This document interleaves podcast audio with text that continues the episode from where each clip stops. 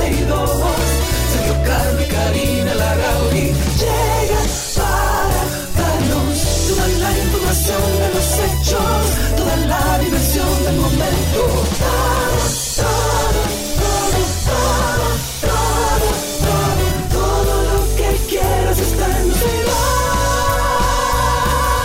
Como dice eso, todo lo que usted quiere está aquí en 12 y 2. Buenas tardes, bienvenidos. Hoy es viernes 3 de marzo del año mil... no, ¿Mil qué? ¿A 2023, dónde vas, así es. Gracias, Chiqui. Chiqui está pendiente. Chiqui me estaba en, en seña. Me estaba, hey, 2023, ¿Cómo, ¿para pa' dónde dónde va? Correcto. Pero Hola, Karina, ¿cómo estás? Yo estoy muy bien, desde Qué mi bueno. casa, Sergio Carlos hoy desde bueno. la cabina. El que eh, no estemos en YouTube es culpa de Sergio, Claro. pero sí estamos Totalmente. en Spaces en vivo. Sí, sí, claro, porque Eh, cuando Karina está en cabina, ella también hace spaces de aquí. Entonces, no. no. Ah, No, no ya entiendo. No, Entonces, una situación de la cabina no es de particularmente del individuo. Ese es el Ah, problema. Hemos hecho YouTube, tú estando en cabina. Sí, pero que entonces cuando lo pongo comienzas a fallar tú al aire. Entonces, mi amor, ¿qué Ah, bueno, hacemos? Pero sí estamos en vivo a través de Spaces. Recuerden que solamente tienen que buscarnos en Twitter, en la aplicación nativa de Twitter como 12 y 2.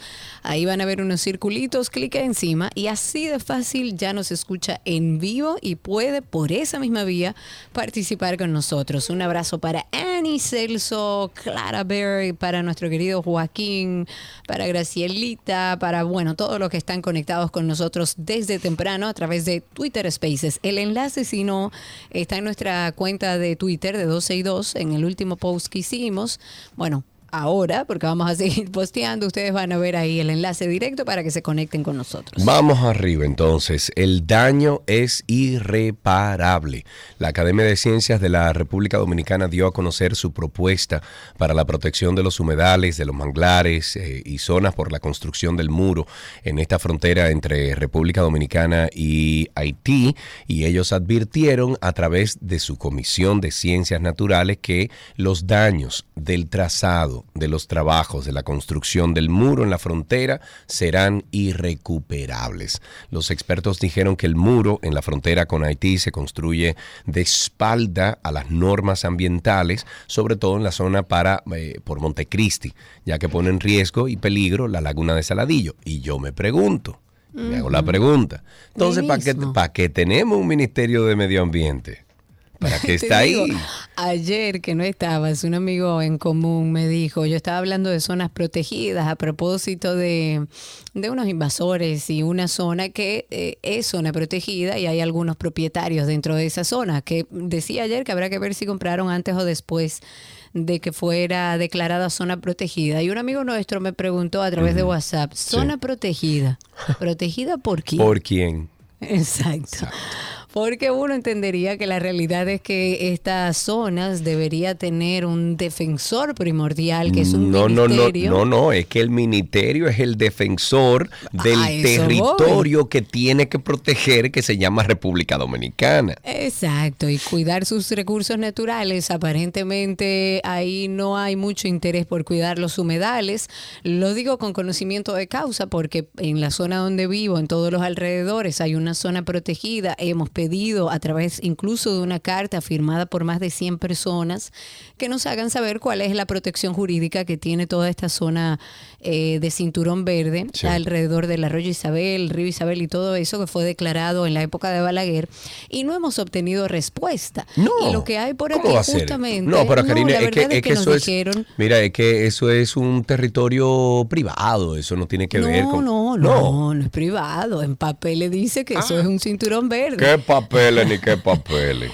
Pero bueno, la verdad es que se nos ha dicho que ya hay una comisión investigando, que en algún momento nos llamarán para alguna reunión, ojalá y así sea, pero da mucha tristeza el abandono que hay alrededor de los humedales.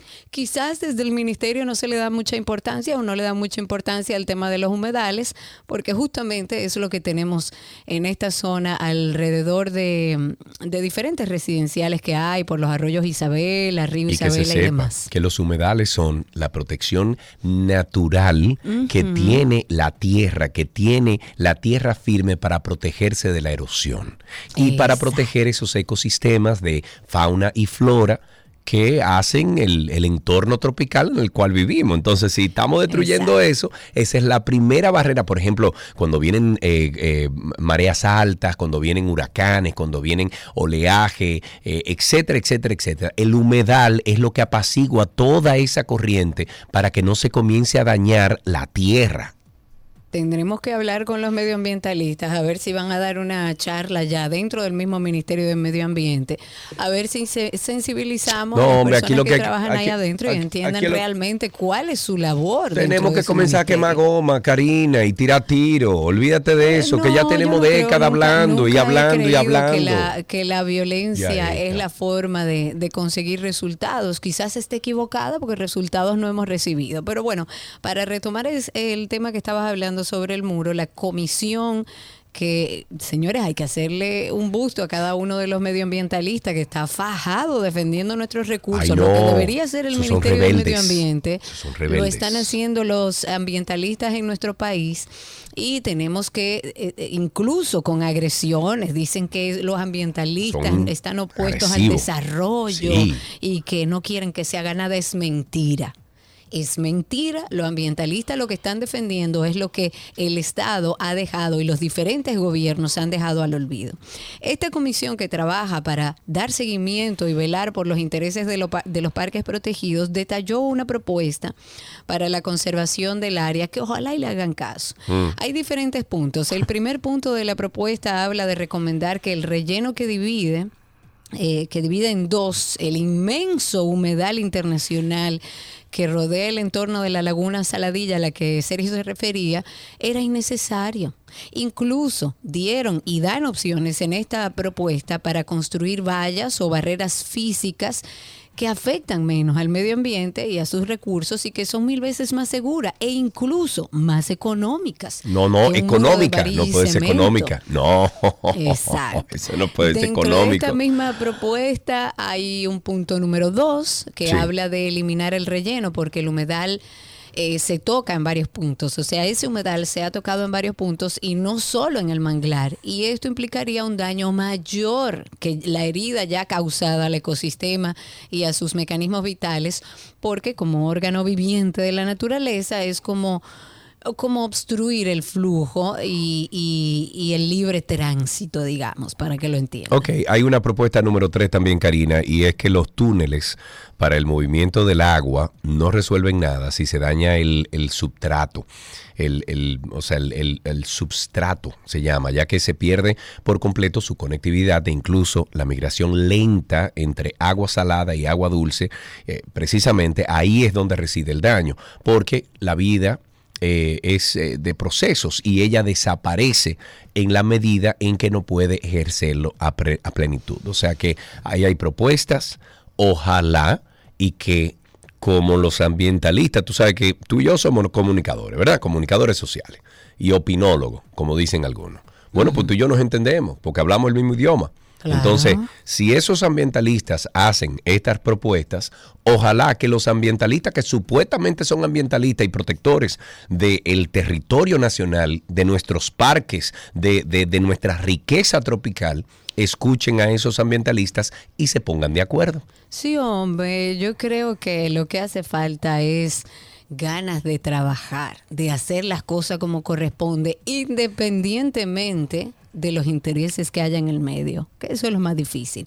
Hablemos un poco de transparencia. La Dirección General de Ética e Integridad Gubernamental anunció que el 30 de junio próximo va a requerir que se suspenda la transferencia de recursos a funcionarios e instituciones que incumplan los estándares de, trampa- de transparencia.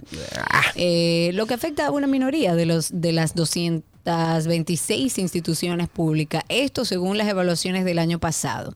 Esta dirección que está bajo el mando de, de Milagros Ortiz Bosch va a solicitar el 30 de junio la suspensión de recursos provenientes del presupuesto nacional a aquellas instituciones que a pesar de la formación y seguimiento ofrecido habrán probado su incapacidad para respetar el derecho del ciudadano a la información fuente principal de la política de transparencia que está construyéndose en el gobierno dominicano. Eso es parte de lo que dice y advierte en una declaración pública esta institución. Como decía, de las 226 instituciones públicas evaluadas, 174 superaron el ranking de 85 puntos de cumplimiento a, bueno, a las informaciones mínimas que establece la ley de libre acceso a la información pública y a los y criterios también que establece esta Dirección General de Ética e Integridad Gubernamental, que la he oído poco a esta dirección en torno a muchos casos, por ejemplo, pongamos uno cercano, el del INAPA. Eh, no he oído, por ejemplo, a la Dirección General de Ética e Integridad Gubernamental, en ese caso específico, eh, hablar. No se ha expresado sobre este tema y creo que es una dirección que debe y está para velar justamente por eso. Igual que el Ministerio de Medio Ambiente. Que está para velar los exacto claro. Otro tema las compras por eh, con tarjetas de crédito bancarias realizadas por internet totalizaron un bueno, un monto de 160 mil 40 millones de pesos durante el 2022, lo que significó un aumento de 74 mil 200 millones de pesos en el valor absoluto y de 86.6% en términos relativos con relación al año 2020. La información fue ofrecida por la Asociación de Bancos Múltiples de la República Dominicana, o sea, el ABA, que destacó la notoria evolución en el volumen y en el valor de las compras que realizan los usuarios por Internet utilizando las, tarjetas bancarias. Y estoy citando, dice, realidad que ha sido posible dentro de un ambiente de sistema de pagos en la República Dominicana que progresa de una forma robusta, segura y eficiente en el sistema de los bancos múltiples. La ABA detalló que en el, ambiente, en el ambiente local el valor de las compras realizadas por esta vía se incrementó en 33.200 millones de pesos, alcanzando los 59.700 millones de pesos al cierre del 2022. A mí me encanta esta noticia. ¿A ti también? Sí, claro. Me encanta porque esto no, me estoy refiriendo a la parte de consumo, eh, no me estoy refiriendo a la parte de que, de que estamos gastando más, no, me estoy refiriendo a la parte de que estamos utilizando las vías digitales eh, de pago, o sea, los métodos de pagos digitales más. Y con eso, poco a poco, lo he dicho tanto en este programa, podemos ir moviendo la República Dominicana a un, a un país sin efectivo, que no se maneje efectivo. ¿Para qué? Para eliminar aún más el tema de corrupción en absolutamente todos los puntos. te voy a hacer una pregunta. Dígame usted. Aquí todos los salones cogen tarjeta de crédito. Sí. ¿Y entonces? Yo quiero que tú me digas uno que pague impuestos. Bueno, yo el otro día me corté un salón hace como un mes y medio y le pedí comprobante fiscal y me lo dieron. Ok, yo he ido a muchos porque es parte de mi trabajo. De hecho, debería presentarlo como un gasto porque yo no voy al salón si no es por trabajo. Sí, no, eso lo sabemos, no como una loca. Exacto, yo no me peino a menos que no tenga trabajo, eso es parte de mi trabajo. Y en cada uno de los salones que he ido, o me dicen que no tienen RNC, bueno, comienza, o me dicen, se la mandamos por correo, déjeme su, su, mail y nunca me la Bueno, pues entonces comienza a llamar a la DGI y tú le dices, aquí hay uno. Aquí hay otro. Es que tú sabes qué es lo que sucede. Son negocios a los que yo voy habitualmente. Conozco a toda esa gente que trabaja ahí. Ese no es mi trabajo. Pero te rebato un poco tu idea de si todo está digitalizado, si todos utilizamos tarjeta de crédito, todos vamos a estar formalizados. Porque espérate. No necesariamente así. Tiene perdón, que haber voluntad política. Perdón, lo que pasa es que después que todo sea digitalizado y la mayoría de todas las transacciones sean a través de un. Eh, de, un intercambio digital, entonces tú haces un levantamiento y haces un mapa de por dónde Pero que entra. pueden hacer un levantamiento en este momento de pues muchísimos negocios que cobran tarjeta. Con Yo nunca he pagado un salón de belleza con efectivo. Es más, yo no ando con efectivo nunca, yo no uso efectivo. Yo uso todo con tarjeta. Entonces, es un tema que sí, me parece que es una forma mucho más fácil. La tecnología ayuda si todo está digitalizado, pero tiene que haber voluntad política. Bueno, Dicen por ahí que están. Es fácil encaramarse en la, en la, en la clase media y meterle presión a la clase media mientras nosotros mantenemos este país y los otros que están informal no pagan ni un peso. Dicen que están trabajando en eso, Karina. ¿Qué Ah, hacemos? sí. No, no, no, está bien. Tenemos casi tres años, pero está bien que sigamos trabajando. Mientras tanto, la clase media sigue haciendo frente a las no necesidades del país. Hablemos un poco de cifras. ¿Tienes ahí un...? Ah, Mm, que no estás en tengo cabina. nada, yo estoy en cabina. Aquí hay Estos son algunos numeritos. Eh, la República Dominicana movilizó por su frontera el pasado año más de medio millón de personas que realizaron entradas y salidas a través de los eh, cinco puntos que, fronterizos. Las cifras oficiales que hicimos compartir la dan cuenta de que en esa fecha ingresaron, o sea, en ese año ingresaron al país por la frontera 327.875 personas y salieron 200, casi 51 mil personas. ¿Y dónde está el casi 100 mil personas? Espera. De diferencia. Exacto, exacto. El puesto de, de mayor actividad, evidentemente, es el de Dajabón, por donde se desplazaron 240.972 viajeros, 100, casi 29.000 en accesos y 112.000, siempre hay una diferencia cuando la de vuelta, y 112.097 en partidas.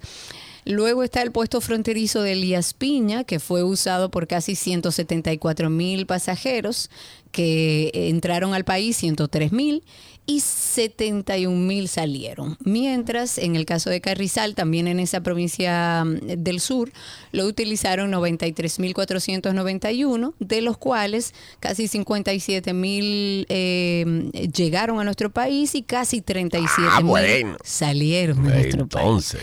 Y finalmente está Jimaní, ya para terminar con los numeritos, que se registraron 30.327 incorporaciones y 24.103 idas. Conforme a los registros de migración, el pasado año se ejecutaron 122.836 deportaciones de extranjeros de distintas nacionalidades, de los cuales casi 120, los cuales 122.748 son haitianos, 40 cubanos, 15 estadounidenses y 10 venezolanos. En otra noticia, el presidente Luis Abinader encabezó la tarde de ayer una reunión con los partidos políticos sobre Haití. El objeto de esta reunión era abordar la, eh, abordar la crisis de Haití, la cual es una amenaza para la estabilidad de la República Dominicana y según coinciden todos los sectores de la sociedad, eh, a las 4 y 40 de la tarde el presidente entró al Salón Verde del Palacio Nacional, donde ya estaban los representantes de los partidos y movimientos mino- minoritarios esperándolo para abordar el tema, pero brillaron por su ausencia los líderes de la oposición del Partido de la Liberación Dominicana Debería darles vergüenza. y Revolucionario Dominicano, la cual, además del gobernante, estaba integrada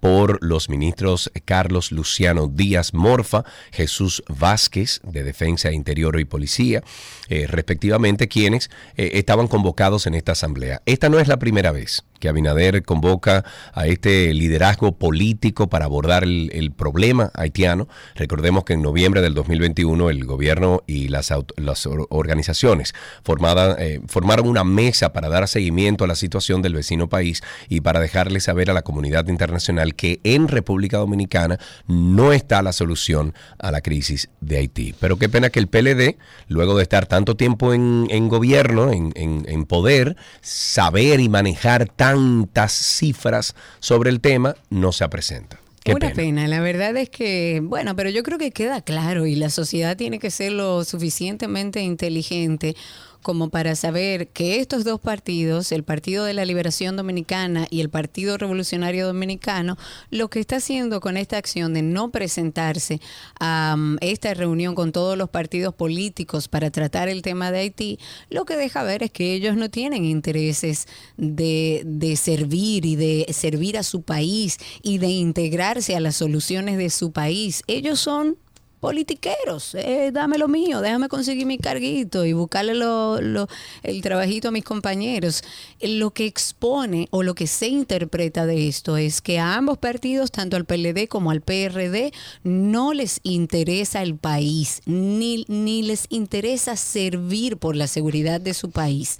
Ellos están en campaña y deben estar muy ocupados tratando de ver cómo recuperan el poder para seguir drenando el presupuesto nacional y el dinero de todos los que trabajamos en la República Dominicana. Y usted dirá, bueno, lo que pasa es que eso es político y, y Luis Abinader hizo esto eh, con temas políticos, con, con ánimo de, de venderse para las próximas Yo elecciones. honestamente yo no lo veo así, ¿eh?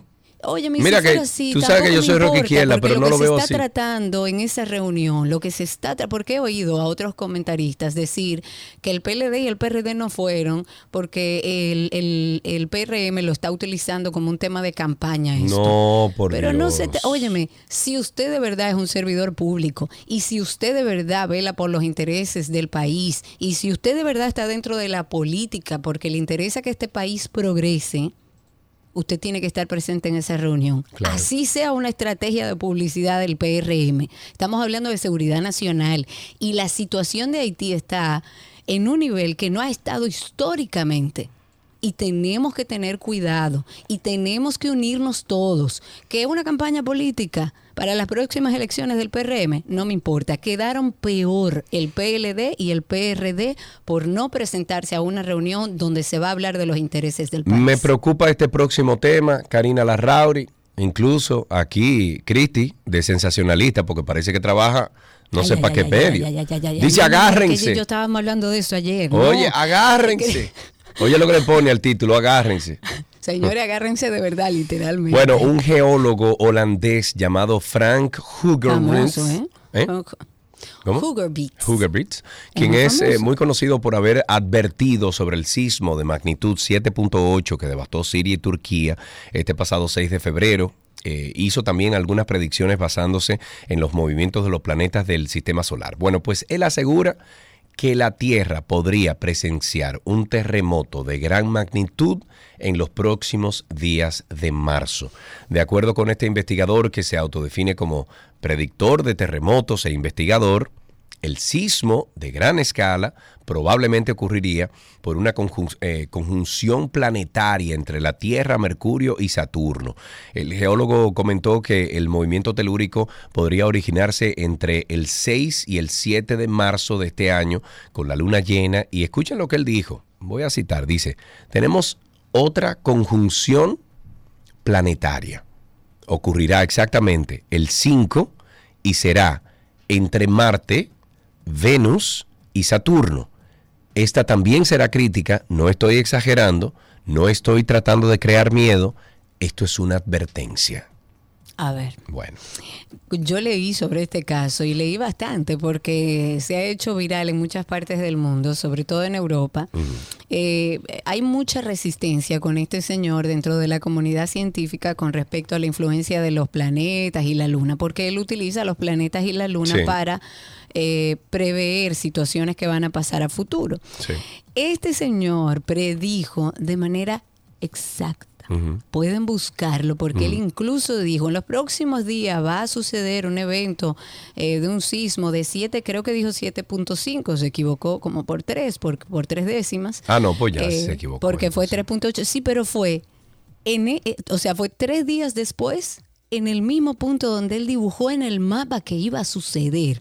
Entonces usted dirá, Karina, por favor, yo le le dije a nuestra productora, vamos a comentarlo, vamos a anotar las fechas que habla este, este científico y vamos a ver si sucede o no sucede, porque él predijo el de Turquía exactamente donde iba a pasar. Entonces, si pasó. sucede, de ahora en adelante, a este No, tigre. ya este hay señor que, es un gurú. Hay que seguir. bueno, eh, eh, vamos a cambiar un poquito el tema, Karina. Vamos a irnos a algo que yo creo que a ti y a mí nos llena el corazón, y es cuando se trata de estos eh, caninos, de estos perros que se han convertido en nuestros hijos. Y es que Pet Home tiene un refugio con 50 perros Ay, en una sí. casa alquilada, pero la propietaria les ha puesto una eh, rescisión. eh, de contrato, o sea, eh, quiere que, que ya terminen el contrato con orden. Sí, sí, de desalojo. Ellos cuentan con 12 días para desalojar la casa que ocupan juntos con estos perritos. Por eso vamos a conversar en la línea con Gabriela Juber, quien es de la Fundación Pet Home de Santo Domingo. Gabriela, buenas tardes, ¿cómo estás? Buenas tardes, muchas gracias por la invitación. Estamos pues, muy bien, aunque un poco preocupados Claro. por la situación que estamos pasando ahora mismo. Lo entiendo. Gabriela, ¿cuánto tiempo ustedes tienen con, con Pet Home y cuánto tiempo tienen en esa casa? Tenemos casi siete años con la fundación, eh, legalmente constituido tenemos dos años y en la casa tenemos casi cinco. Ok, y, y nunca han tenido problema de la casa, o sea, la dueña siempre supo que eso era lo que ustedes tenían ahí, etcétera. Desde un inicio, incluso antes de nosotros tener la casa, había otra fundación ya ahí eh, alquilada y ellos fueron quienes nos cedieron eh, pues la, la vivienda para nosotros poner el refugio ahí. Ok, perfecto. Entonces, yo he dado un poco de seguimiento a los planteamientos que ustedes van haciendo a través de las redes sociales de las necesidades que tienen para poder salir de ese hogar que tenían para todos estos animalitos y poder conseguir otro.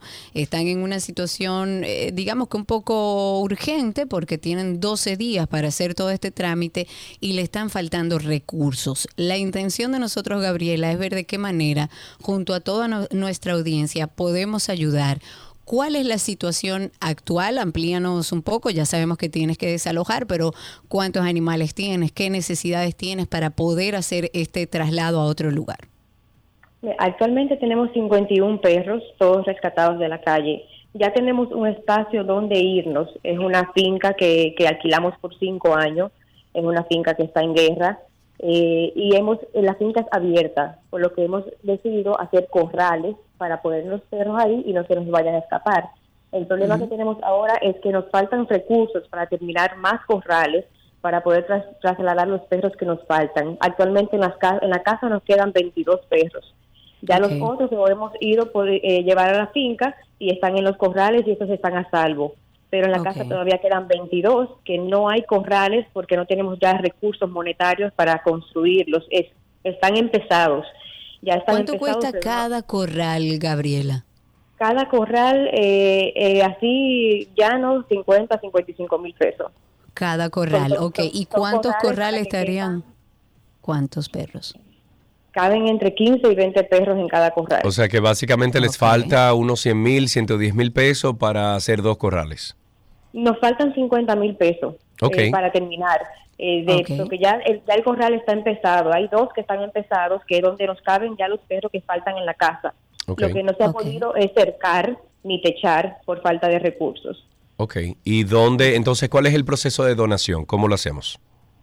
Eh, en la página de nosotros de Instagram, que es arroba pethomerd, ahí están nuestras cuentas bancarias, ahí está nuestro WhatsApp, y está el DM también. Las personas que quieran colaborar con nosotros pueden hacerlo a cualquiera de esas cuentas y enviarnos el comprobante para nosotros llevar la nota.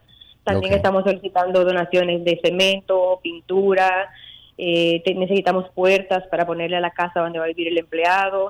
Todo lo que las personas de material de construcción eh, que las personas quieran donar lo podemos lo pueden hacer, nosotros lo pasamos a buscar. Ok, entonces vamos a hacer algo, vamos a determinar esto porque yo siento que nosotros podemos lograrlo con toda nuestra audiencia. Eh, vamos a determinar, efectivo necesitan 50 mil pesos. Sí, correcto.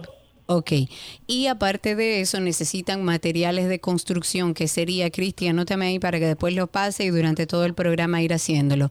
De materiales de construcción, ¿qué necesitarían?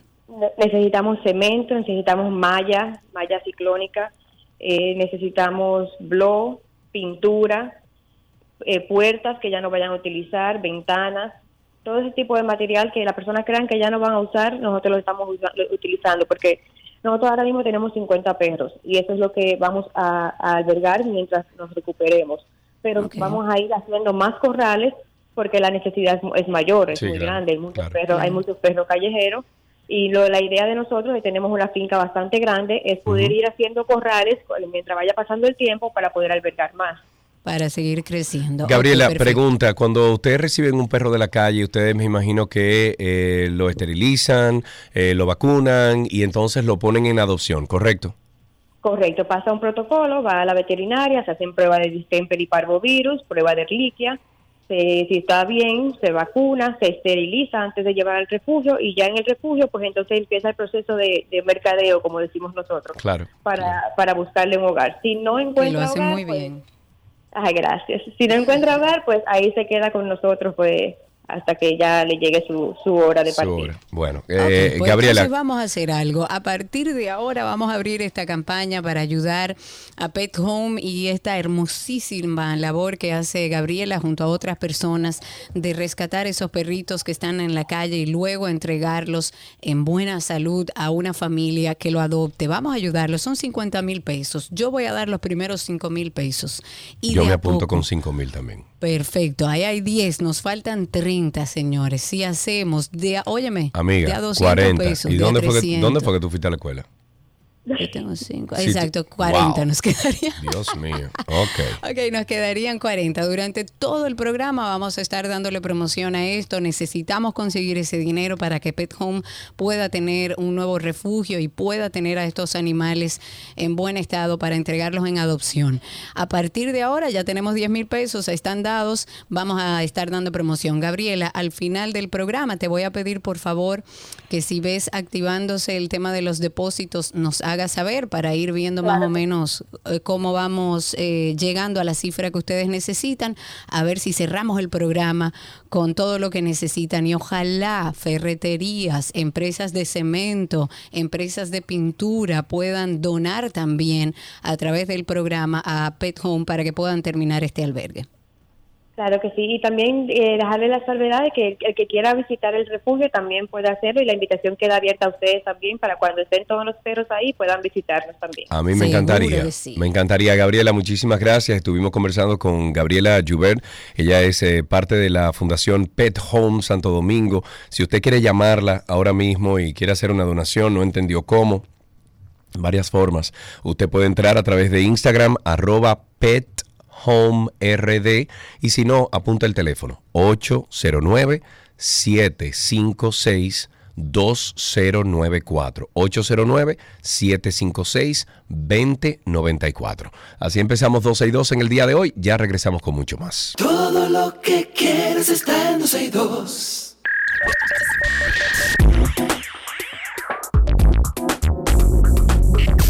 Ya estamos en lo mejor de la web y vamos entonces con mi tema favorito desde hace semanas. Ay, ay, ay, Chat ay, GPT. Amazon está, bueno, la gente está utilizando Amazon para vender libros escritos por Chat GPT. Coge Yo ahí. no voy a comprar esos libros, no me interesa.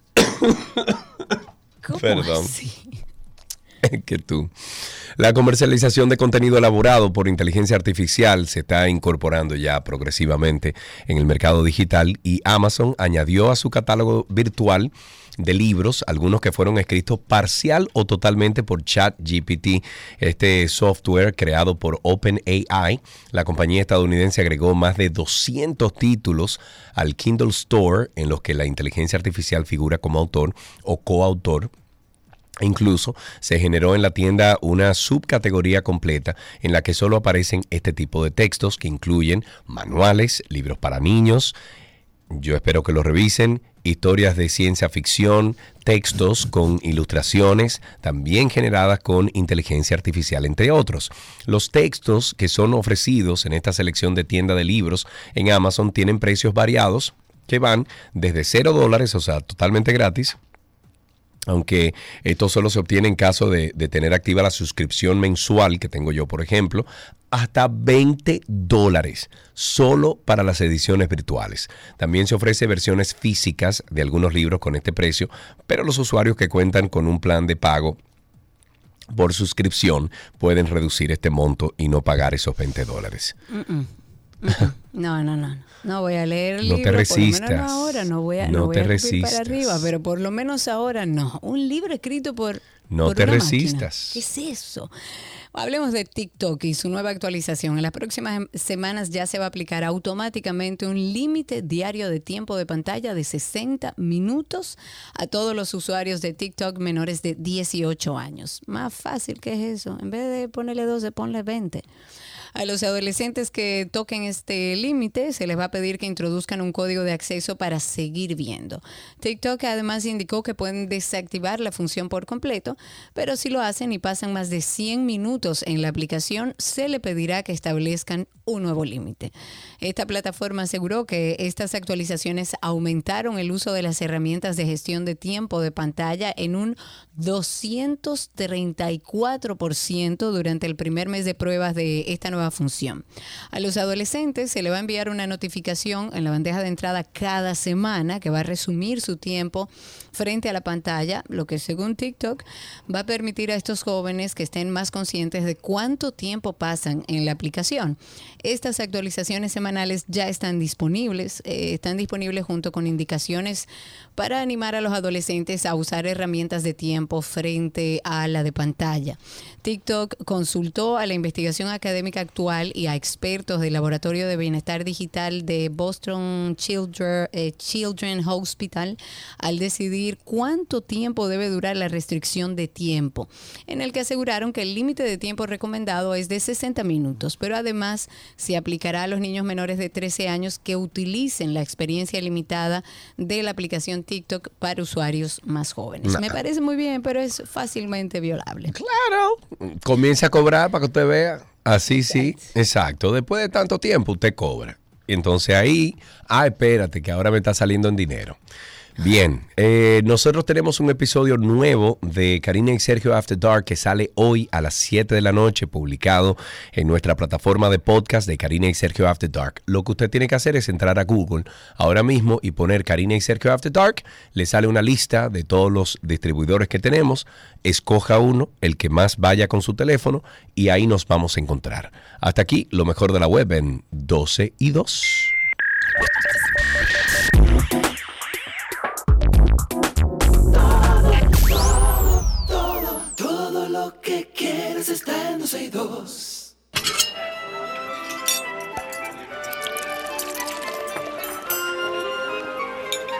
Hola, la me Uy, manch.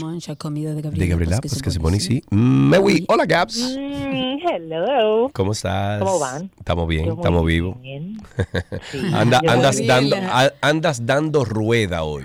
Es un poco lejos, sí. Ok, Sí, sí. bien, bien, bien, bien. Gabriela Reginato está con nosotros. Vamos, como siempre, a preparar algo delicioso. Esta semana hemos hablado del puerro. Hoy, ¿qué preparamos, Gaby? Mi mayor deseo es que para nuestros oyentes esta semana haya sido como un descubrimiento de, de- de que, Sí. de que hay más allá de en el puerro. Algunas veces lo, lo vemos en, en el súper y le pasamos por el frente y como darle un cariñito porque como decía al inicio de semana, el puerro es bastante diurético, el puerro tiene mucho potasio, para las personas que sufren de azúcar es muy recomendado, eh, es más suave que la cebolla, eh, es de la misma familia del ajo y la cebolla, por lo tanto tiene las características de ese, como de ese sabor fresco que andamos buscando en muchos platos, más no es tan fuerte. Tú eres una de las candidatas perfectas para consumir puerro en vez de cebolla. Exacto, exacto, Y- exactamente. Y, y la verdad que tiene muchas formas de, de hacerlo. Hemos hecho, ayer hicimos dip, hicimos una sopa, hicimos unos puerros horneados y hoy vamos a cerrar la semana del puerro ancho, del puerrón o el puerro chino con unos puerros envueltos en pancheta que lo podemos acompañar, si bien con la misma salsa que estuvimos trabajando, parte de las salsas que hemos trabajado en estos días, pero puede ser eh, con una mayonesa aromatizada o con el mismo dip que hicimos ayer de puerro, va delicioso. Vamos a necesitar, en este caso vas a calcular, eh, es una receta sumamente sencilla y muy rica, pero lo vas a calcular una tira de pancheta o tocineta, o puede ser si quieres inclus- inclusive prosciutto, por cada tallo de puerro que vamos a utilizar. Eh, puedes también hacer una combinación de pancheta, tocineta y prosciutto si quieres, porque esto simplemente va al horno y listo. Entonces vamos a tomar la parte blanca del puerro, retiramos la parte de la raíz y vamos a retirar siempre que cocinemos el puerro ancho la primera capa, porque tiende a ser como la capa de la cebolla la que lo cubre y no es agradable al masticar. Se, se tuesta mucho y es muy fuertecita. Entonces calculamos un, un, tallo de estos blancos con una tira de, de lo que haya elegido su preferencia. Vamos a utilizar cuanto, cuanto un poquito de, de pimienta al momento de, de sazonar el, vamos a decir así, el puerrón y un sartén, señores, de teflón, porque vamos a llevar esto a, a dorar. Entonces vamos a tomar un, uno de los tallos de puerro ancho, recordándoles la parte blanca, y envolvemos en nuestra pancheta. Vamos a envolverlo bien, bien, bien, y esto lo vamos a repetir con la misma cantidad de puerros que usted quiera. Tiene la ventaja que si nada más quiere hacer cuatro puerros, pues perfecto. Si quiere hacer uno, pues perfecto, igual lo puede hacer. Entonces lo envolvemos bien con, con la pancheta, la tocineta o el prosciutto. Vamos a calentar muy bien nuestra superficie y vamos a dorar por ambos lados. Pasado este tiempo que esté dorado, va a apagar el fuego y lo va a tapar, lo va a dejar en el mismo, en la misma sartén, por decirlo así, tapado, para que el vapor lo termine de cocinar. Al momento de servir, les recomiendo inclusive que lo sirva a temperatura ambiente, lo puede acompañar con el dip que habíamos hecho ayer de puerrón, lo puede acompañar con la salsa que compartimos eh, la semana pasada que estuvimos dando salsas, o una mayonesa que puedes eh, marinar o, o, o sazonar. Una forma de cómo la puedes sazonar que queda delicioso es agregándole un poquito del puerro ancho, pero de la parte verde y ralladura de limón. Otra de esa misma mayonesa de frasco la tomas, le echas ralladura de limón, un poco de pimienta y el puerro ancho, pero la parte verde. Ahí tienes una mayonesa. Puedes también asar ajos o hervir ajos en aceite de oliva y ese aceite de oliva se lo agregas a la mayonesa con un poco de pimienta, aplastas los ajos y lo mezclas y queda delicioso. También otra forma de cómo hacer esta mayonesa eh, con sabor, tú puedes tostar el puerro ancho blanco, como hicimos ayer para el dip, mezclarlo con, con la mayonesa y un poquito de limón y voilà. Tú puedes mezclar la mayonesa con muchas eh, hasta con hasta con las hierbas de los potes mágicos la puedes hacer Claro. y mezclarla y lo pones un poquito al lado y entonces te comes el puerro envuelto en la tocineta en la pancheta así crujiente con esta mayonesita unos camaroncitos o un salmón una carne un pollo o una ensalada te puedo decir también unos pimientos asados unas berenjenas asadas que le va delicioso también con la mayonesa y voilà Y voilà, y siempre las recetas de Gaby están en nuestra página 12y2.com, también en el perfil de Gaby, gabriela.reginato en Instagram y 12y2 en Instagram y en todas las plataformas sociales. Gaby, gracias. Un beso feliz fin de semana chao chao Feliz fin de semana, un abrazo grande. Todas las recetas de esta semana están en nuestra página 12y2.com. Siempre también le decimos que pase por la página de Gabriela que tiene muchas y muy buenas recetas, que es gabrielareginato.com.do. Hasta aquí la receta del día.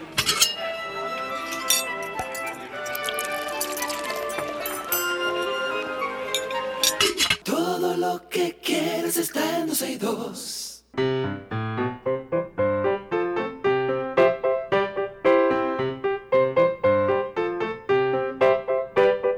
Suena la cancioncita siempre que le dice a nuestros niños que estamos recibiendo esas llamadas y creo que tengo a Abigail, Abigail en la línea. Hola Abigail, ¿cómo estás? Hola, Abigail, hola, a la una.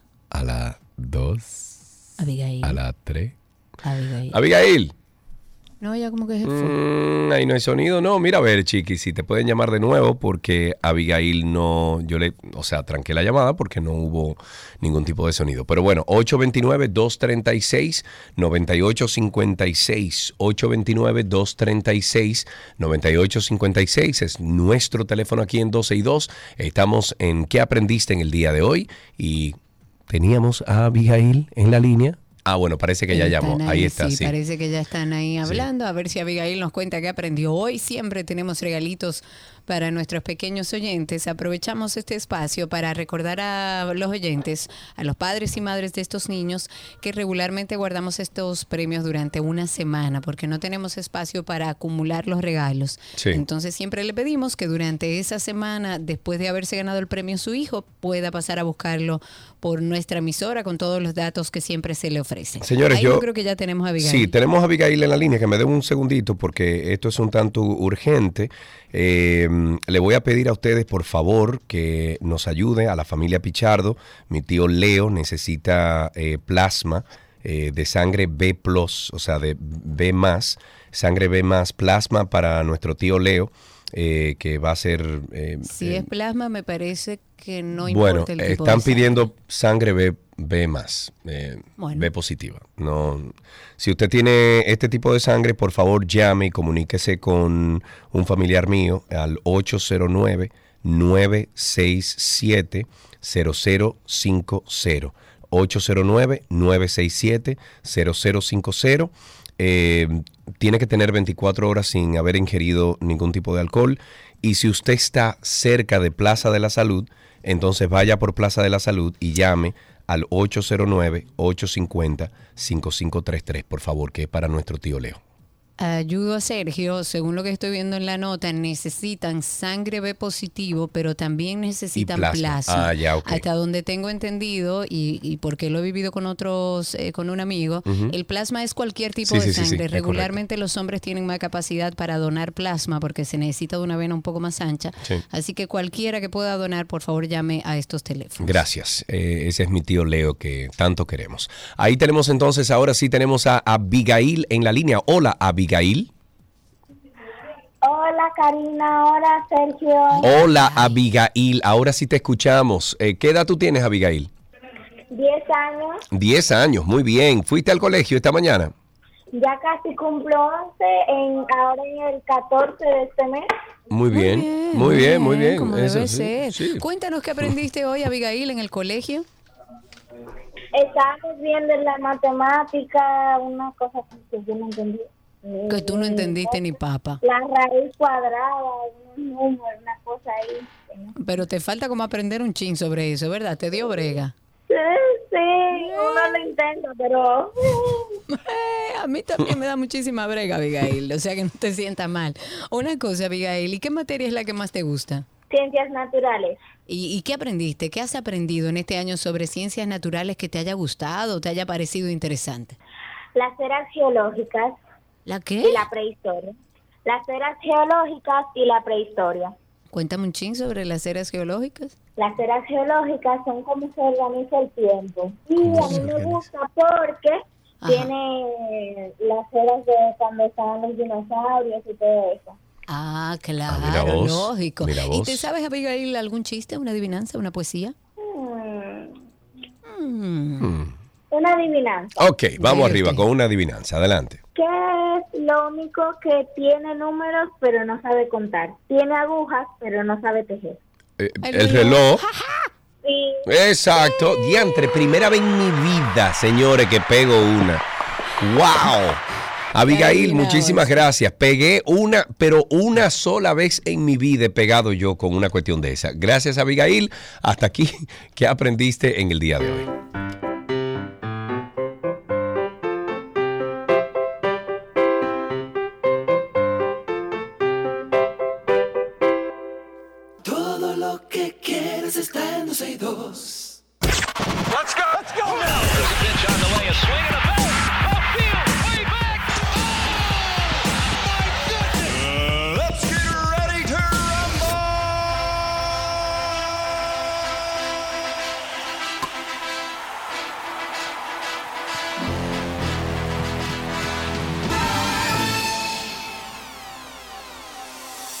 De inmediato nos vamos con algunas noticias del mundo deportivo. Arrancamos con béisbol, por supuesto. El Clásico Mundial de Béisbol está a unos pocos días de empezar, que creo que tú y yo somos los únicos que vamos a faltar de ir a Miami, porque se va el Yo pueblo voy. para allá. Ah, tú vas. Voy. Pero yo voy a estar al aire. Pero yo voy a estar al aire. Los analistas de MLB. aire, O sea, Está yo bien. voy a estar allá para dar todas las informaciones actualizadas a- Claro. a, 12 y Sí, 2 yo de sé. lo que pasa en el clásico. Eso es mundial. exactamente lo que vas a hacer.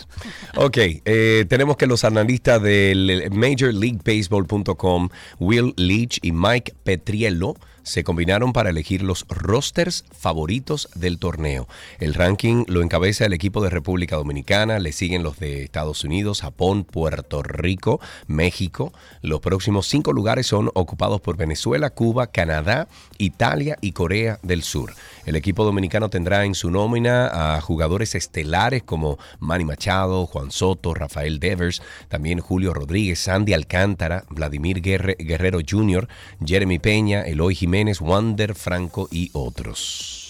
En una noticia de básquet, en este caso, Luca Doncic anotó 42 puntos, Kyrie Irving anotó 40 y esta nueva pareja de estrellas brillaron durante la victoria de los Mavericks de Dallas por 133-126 sobre los Sixers de Filadelfia.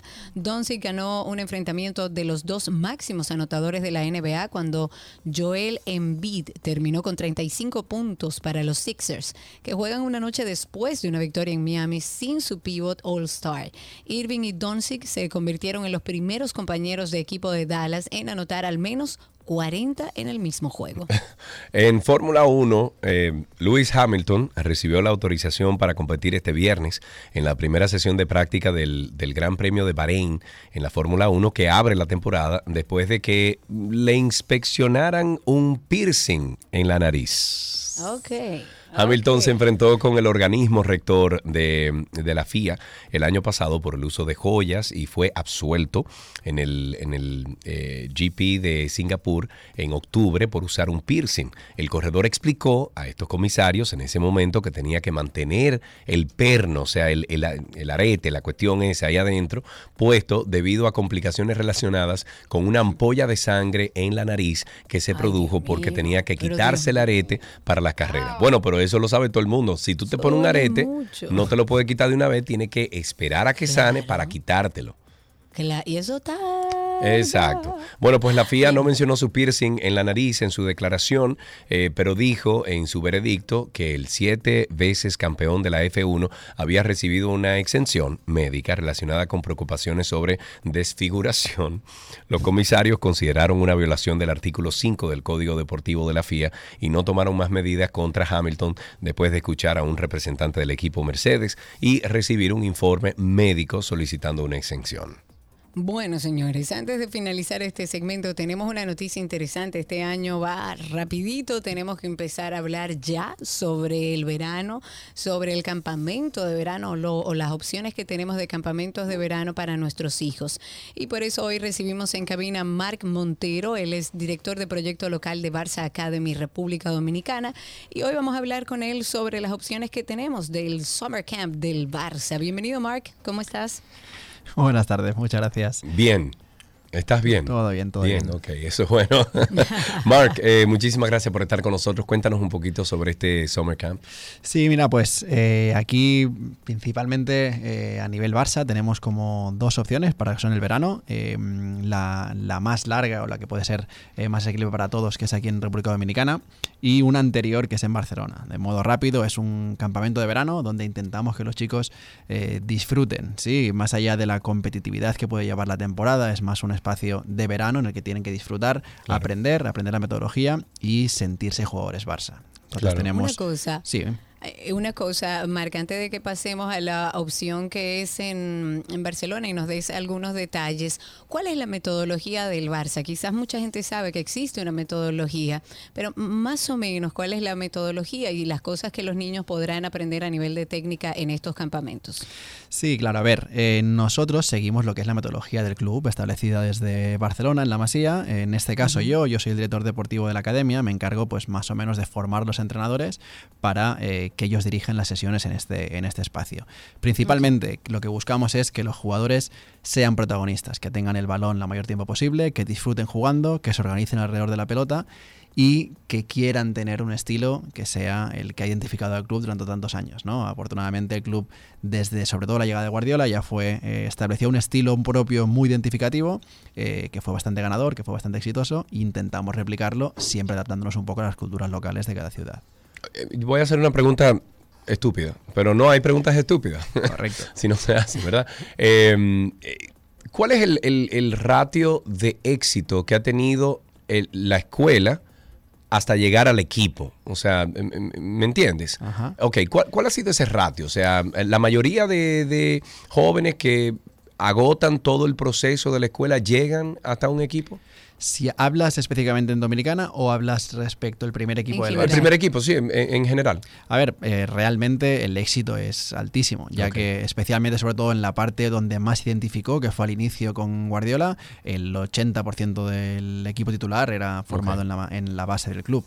Entonces esos son jugadores que llevan muchos años eh, entrenados bajo esta formación, eh, entrenados de esta, con este tipo de, de estilo o metodología, lo que les lleva a luego desarrollarse en- de la misma forma en primera división y tener un éxito bastante grande. Ok, ¿y aquí en República Dominicana entonces específicamente? Aquí el proceso eh, todavía eh, está en continuidad, ¿no? Nosotros tenemos chicos muy jóvenes todavía, algunos que tienen 6, 7, 8 años, que están ya arrancando con esta metodología, pero sí que tenemos eh, bastantes casos de éxito de chicos ya un poco mayores que llevan tiempo con nosotros, que ahora, pues por su situación específica, no están practicando con la academia, pero sin ir más lejos, ahora para la preparación la previa al Mundial, donde fueron a Guatemala, hubo cinco jugadores que estuvieron formados en la academia durante muchos años. Duro. Bravo, bravísimo. bien, Yo doy fe y testimonio que más allá de la técnica y, de, y del formato que se estableció a través de la enseñanza en el Barça Academy, ahí tratan a los niños con un amor, es una disciplina asertiva lo que, lo que viven ahí en el Barça. ¿A quién está dirigido? ¿Cuáles edades están comprendidas para ambos campamentos? Tanto el local aquí en República Dominicana como el que están ofreciendo en Barcelona.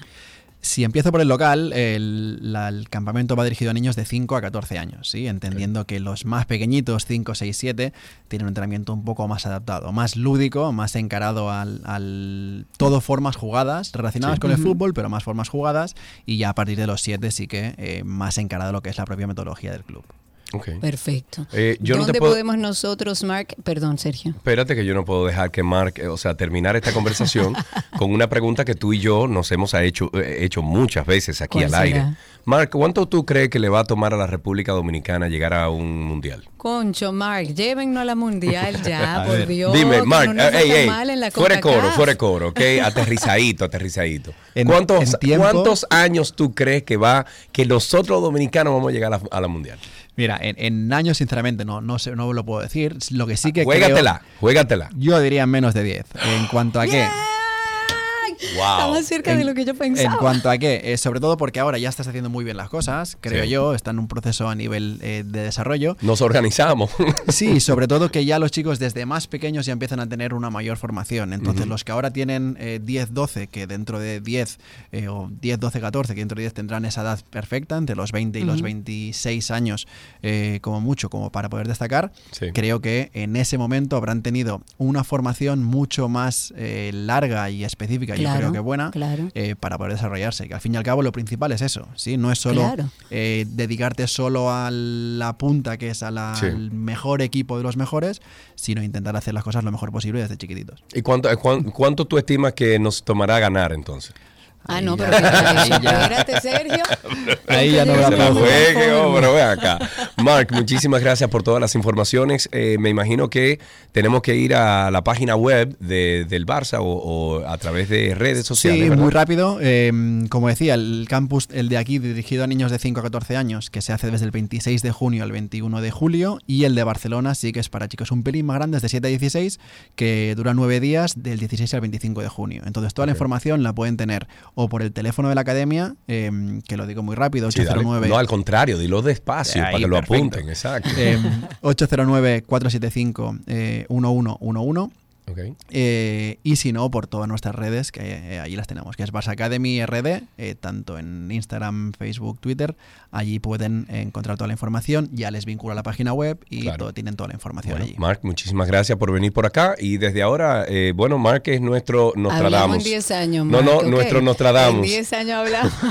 ¿Tú te imaginas que en 10 años lleguemos y tú y yo digamos y que tú te acuerdas Me cuando... muero del corazón. ojalá, Además, yo voy a, a ojalá. buscar a, a Mark donde esté, porque ellos lo van rotando. Entonces, Claro. él estará en alguna parte del mundo en la Y escuela. lo llevamos, y lo llevamos con un Exacto. escudo de República Dominicana. Mark, Exacto. muchísimas gracias por A estar aquí con vosotros. nosotros. Hasta aquí, Deportes en 12 y 2. Let's get ready to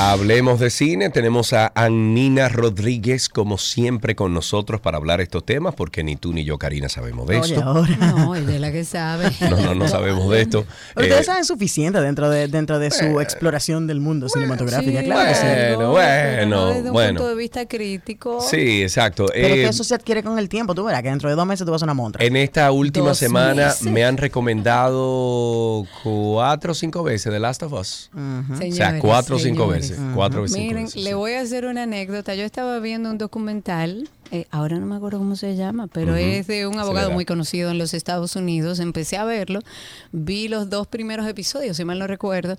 Y ayer leí la noticia y me expolió todo cómo termina el caso, porque es un caso reciente de un abogado, Anina. Tú no sabes cómo se llama. Ah, el, el- a ver si- el que acaban de condenar en Carolina Ese del Norte, mismo, el Murdoch. ese mismo. Ajá, ¿y qué pasó? Sí, Ese bueno, mismo. el, el abogado Sí. llegó a su casa, encontró a su esposa y a su hijo muertos Wow. y bueno, Bueno, por pero- condenado por asesinato. Pero tuviste la historia, la, la- la historia que tiene él. sí, no, no, una Con- cosa impresionante. Con, con tantas coincidencias de personas Y que de, repente se desaparecían mensaje. Alrededor de él. No, no. Sí. No, pero, o No sea, yo, yo, yo veía la- las imágenes que pasaban por las noticias sobre lo que sucedía en el juicio y los testamentos de él y yo, yo, bueno, yo dije, Sí, bueno, está feo. No, sí, terrible. sí. Lo que pasa es que una familia de muchísimo poder en Carolina del Norte, dinero, una sí. familia de abogados, Correcto. además. No, y de, yo de creo- generación en generación. Y él, y él tenía afiliaciones políticas también, con el Partido Republicano, sí, si, sí, si mal no sí, recuerdo. sí, sí, o sea que sí. sí, un caso bastante contundente que, que ya finalmente termina esta semana, luego de una semana de juicio, específicamente lo encuentran culpable y ahora entonces eh, pues pedirán la pena máxima para este señor. Bueno, Y hay un documental sobre eso que pueden verlo en Netflix. en Netflix, así es. Eh, vámonos, Anina, entonces, ¿con qué empezamos? Vamos a arrancar con Creed. Creed 3 se estrena en el día de hoy acá en los cines Perdón, ¿tú, locales. tú le puedes ver, Ayer eh, tú le puedes ver el porte a ese señor que está dando el estado del tiempo. Bien tropical.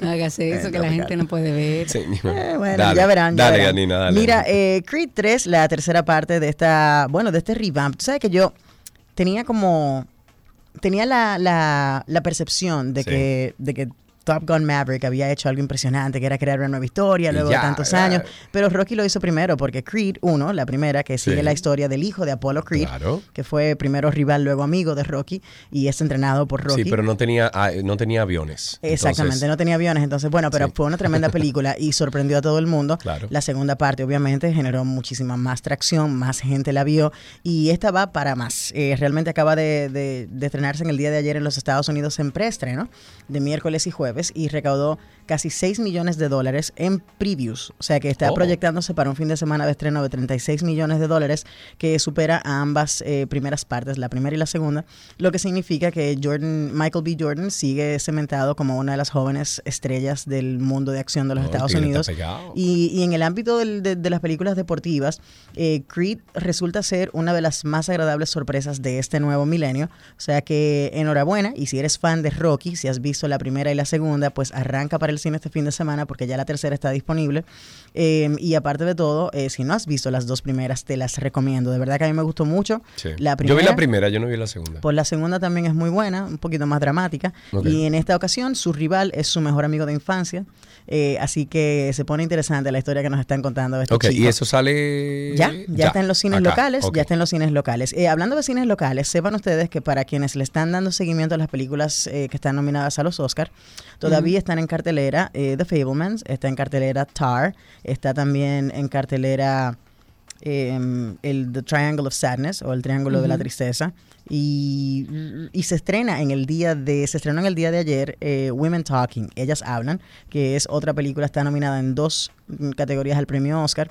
Y bueno, yo tuve la oportunidad de ver Tar la semana pasada y yo tengo muchas cosas que decir realmente. Miren, el premio Oscar es algo interesante y todo el mundo le está dando seguimiento porque es el próximo domingo, día 12 de marzo, cuando veremos la entrega de premios. Y todo el mundo le está dando seguimiento a lo que ha estado sucediendo con los diferentes premios que se entregan antes del Oscar, que te van dando como un barómetro de lo que pueda pasar, ¿verdad? Sabemos que ya Everything Everywhere All at Once es la película a vencer en cuanto a la mejor película del año, en cuanto a dirección, en cuanto a elenco inclusive. Sin embargo, la Más pelea, sin embargo, la pelea por mejor un actriz amigo. es la más fuerte de todas, ¿ok? Ok. ¿Cuál? Eh, la pelea por mejor actriz. Estamos Ah, hablando sí. de que luego sí, de haber sí. visto ambas películas, Tar y Everything Everywhere All at Once, debo decir que son ¿Qué dos películas, son dos películas muy diferentes, con dos Sí. actuaciones excepcionales. Ambas te hacen sentir en direcciones completamente opuestas, mientras el personaje de Michelle Yao, que hace cosas impresionantes dentro de una película muy extraña, una película que yo creo que yo nunca en mi vida había visto un género así. Creo que se ha creado una nueva forma de hacer cine con Everything Everywhere All at Once y mezclando todos estos géneros y estilos, comedia, Sí. drama, acción, ciencia ficción. Hay de todo ahí, cine del absurdo. ¿A Em, quién tú, a quién tú vaticinas como ganadora? Es que es imposible predecir. Ahí está el problema. Porque entonces la actuación de, de Kate Blanchett, como siempre, épica, Eh, magistral. Kate Blanchett. Sí, sí, una sí, clase de actuación eh, en Sí, la película sí, sí. Tar, pero Tar es un análisis eh, de un personaje que hemos visto un millón de veces en nuestra sociedad caer, los Kevin Spacey, los eh, Harvey Weinstein, Ok. pero en esta ocasión presentado desde la óptica de una mujer que adquiere una cantidad enorme de poder, una mujer muy ambiciosa que termina convirtiéndose en la directora de la, de la Orquesta Filarmónica de, Ber- de Berlín, que es la- una de las más importantes del mundo. Sí. Y este Power Trip Se llena de poder. la lleva a hacer cosas por las que eventualmente cae. Eh, entonces, dentro de esta grandiosidad que ella está sufriendo, que casi, eh, casi, como dicen los americanos, delusional. ella Ujú, está en un mundo aquí arriba Sí. que ella piensa que nadie la de puede tocar. ilusión, de... Y bueno, eh, lamentablemente se da bastante duro. Pero lo que hace Kate Blanchett en esa película, cómo maneja este personaje, el arte, conducir una orquesta, hablar tres, cuatro idiomas diferentes en el medio de la película, parecen nativos de todos, sin embargo representa a una mujer que nace en Estados Unidos. Es impresionante el trabajo de, de actuación de esa mujer. Eh, pero Sí. entonces del otro lado está Michelle Yao, que da patá, trompa, te hace sentir cosas muy fuertes en cuanto a nuestras relaciones de, de interpersonales, de familia, eh, pero también puede ser dramática y cómica a la vez y maneja el absurdo de manera Pues esa es, esa es la ganadora. Pero es lo esa es la digo, ganadora. No, olvídate de la otra ya. No, esa es la que no gana. necesariamente. Claro Yo creo que eh, Es de los pocos premios donde tú no sabes realmente. Karina, Karina, sabe lo que va a pasar. te voy, te voy a decir, como decía el, el famoso filósofo dominicano eh, Da- eh, Danilo Medina. Mm, Ah, Por wow. supuesto que sí. Eso puede pasar. Bueno, puede pasar precisamente porque el, el fin de semana pasada se entregaron los premios de Productions Guild Award y los Screen Actors Guild Award. Que por cierto, para quienes dan seguimiento a estos premios, sepan ustedes que la gente de Netflix ya tiene su propio premio que presentar. Los SAG Awards son de Netflix y ellos no lo presentan en Oh. Netflix, sino en el canal de Netflix de YouTube para que lo vea Villeguito el que llega. Muy bien. Entonces está gratuito. Yo lo pude ver a través de YouTube el pasado domingo. Muy Eh, bien. Pero tanto en el Producers Guild, donde pensaron que Top Gun se iba a llevar unos cuantos premios, No. todo se lo llevó Everything Everywhere All at Once, incluyendo Oh. El domingo entonces todos los premios de actuación. Ganaron como Ensemble Cast, ganó Mejor Actriz Michelle Yao, ganó Mejor Actor de Reparto. Limpiaron. Data, limpiaron. Y la verdad es que está muy, muy difícil el premio por... Bueno, pues ya para terminar con un tema también relacionado al premio Oscar, tú sabes que muchas de las películas que están nominadas están precisamente exhibiéndose en plataformas de streaming. Sí. De hecho, si usted tiene varias de las plataformas, es probable que se tope con varias de las películas. No, no, no es que si de. usted tiene varias, es que todo el mundo tiene varias. Bueno, pero hay gente que dice, no, yo cancelé Netflix. me Ah, no, yo lo cancelé ya". todo, yo Bueno, me quedé ¿qué con Netflix digo? nada más. Entonces, Ah, no, mira, tú hiciste no. lo contrario cancelé muchísima todo, gente. todo lo cancelé. Yo no, yo sigo agregando. Yo compré No, Stars los otros días. no, no, no, no, no, no, no, ya, ya, no más. Bueno, pues debo decirle que Elvis, la película de Baz Luhrmann que está en, Esa sí me gustó en a la mí. plataforma de streaming de Esa HBO, sí me gustó. es la película nominada al Oscar con más Ey, views. ese chamaquito, el que hizo de Elvis, Austin Butler es el se frontrunner. la comió Él es ese frontrunner. chamaquito. Déjame decirte algo, ¿eh? No votó ese personaje un segundo en Pero esa él, película. él lo votó los otros días, Sergio. Ah, bueno, pues, pues, pues, literalmente. perfecto, pero él decidió dejar de hablar como Elvis hace como un mes. Pues Oye, chévere. señores. Oye, cuando yo vi la película, yo recuerdo cuando final- finalizamos la película, que yo le dije, Gaby, ese chamaquito se comió la película, o sea, comía de él, de él. Porque ese chamaquito se convirtió en Elvis.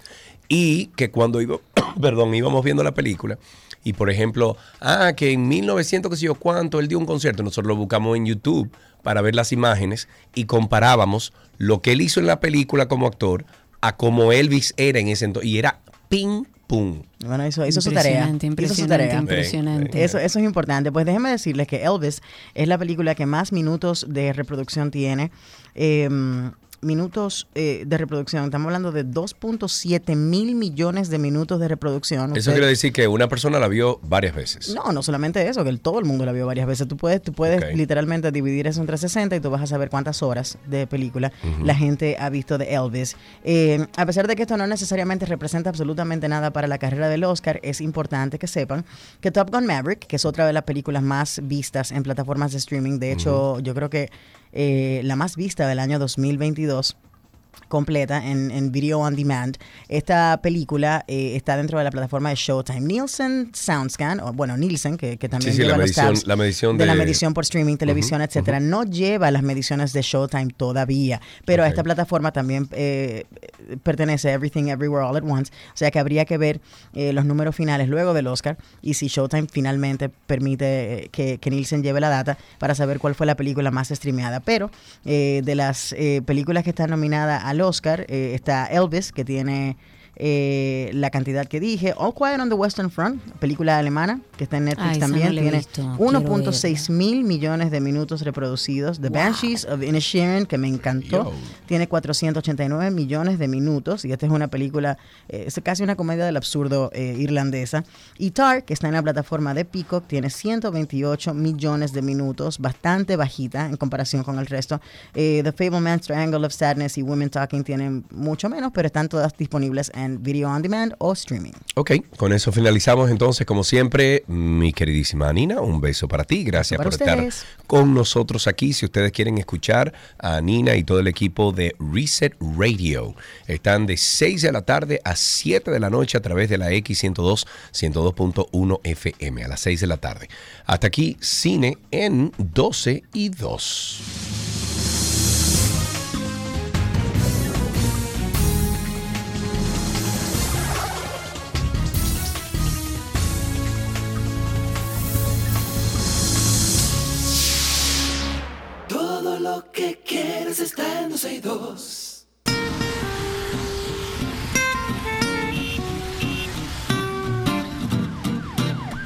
Vámonos entonces con tránsito y circo. Esto llega a ustedes gracias a Marion Autos, tu inversión segura en manos expertas. Estamos complicaditos hoy, bien complicaditos. ¿eh? Bueno, pues, estamos saliendo de una gripe complicadita. Muy bien, muy Sí, bien. sí. 809, eh, no, 829-236-9856 es el teléfono en cabina. 829-236-9856. Abrimos este espacio recordándoles que estamos haciendo una labor y necesitamos contar con todos ustedes. Ya yo hice mi aporte, Sergio va a hacer su aporte como inicio y apertura para ayudar a la gente de Pet Home. Pet Home es un refugio que tiene más de 50 perros en una casa alquilada, pero ya la propietaria de, ese lugar le ha puesto una rescisión de contrato con orden de desalojo. Ellos solamente tienen 12 días para poder desalojar esa casa donde están eh, ocupando los perritos, más de 50 perros. Son todos perros de la calle que ellos atienden, eh, vacunan, lo ponen todo en orden y en salud y luego lo dan en adopción. El nuevo refugio aún no está terminado porque, bueno, hay falta de fondos, no hay dinero, no tienen dónde llevar esos animales y terminan esos 12 días y no pueden terminar de arreglar el otro refugio. Ellos están necesitando 40 mil pesos, serán 50, pero ya hicimos una primera donación de 10 mil pesos. Ahora nos quedan 40 mil pesos para terminar de cercar ese refugio nuevo y acondicionar la casa antes de, de entregarla. Si ustedes desean apoyar esta causa, que ojalá y así sea, pueden hacerlo a través de diferentes cuentas. Hay del VHD, de Popular y de Reservas. Está en nuestro usuario de Twitter. Si ustedes quieren tener esta información, podemos mandársela, pueden escribirnos por cualquiera de las redes, pero también están necesitando material de construcción como cemento, ojalá alguna empresa o algunas empresas se hagan parte de esto. Necesitan cemento, necesitan malla ciclónica, necesitan blocks, necesitan pintura, necesitan puertas y ventanas. Así que como usted quiera colaborar, también pueden buscar a Pet Home RD en redes sociales, que ahí está toda la información y están las cuentas de banco donde usted puede depositar. 829-236-9856 cuando es la 1.38 de la tarde. 829-236-9856. Nuestro teléfono aquí en 12 y 2. Cuéntenos cómo está la calle, cómo está el tránsito, cómo está el circo aquí en la capital, en Santiago también, que ya se están haciendo unos tapones sabrosos. 829-236-9856. Bueno, dicen por ahí que la violencia no arregla nada. En un video que circula en redes sociales se puede observar como un padre saca a empujones a su hija de un centro educativo en medio de una actividad por el 27 de febrero, Día de la Independencia Nacional Dominicana. Este hecho ocurrió en la escuela básica Las 500 en el municipio de Nagua, en la provincia de María Trinidad Sánchez. Este papá, bueno, que no sé si llamarle papá, pero bueno, de la menor, Ángel Manuel Vargas, quien es evangélico, dijo que creyó que su hija estaría bailando en el, em, en el batón ballet de la escuela y que la sacó de ese modo porque como familia religiosa van en contra de esas prácticas. El video da pena, como ese señor. Y la verdad da mucha tristeza, pero yo creo que frustra y da más tristeza saber que no se está haciendo nada, ni siquiera a través del código nuevo, para establecer que eso es violencia. Claro. Eso no es Y, eso, educación. y, y si eso es alante de la gente en un colegio, imagínate tú lo, lo que esa niña vive en esa casa. Exactamente, un, un padre que saca a su hija de manera violenta delante de todos sus compañeros de clase de una escuela, es lo que pasa normalmente, señores, esto no es algo nuevo. Y como dice Sergio, en la casa, en la mayoría de los hogares de la República Dominicana, se cría y hacen crecer a esos niños a través de la violencia. Por eso también es tan difícil establecer, sobre todo con las niñas, y explicarle que el que te da no te quiere. Porque ese padre que se pasó dándole a esa niña o esa madre que se pasó dándole a esa niña, diciéndole que le hacía porque lo quería, es una niña que va a repetir el círculo, el círculo de violencia.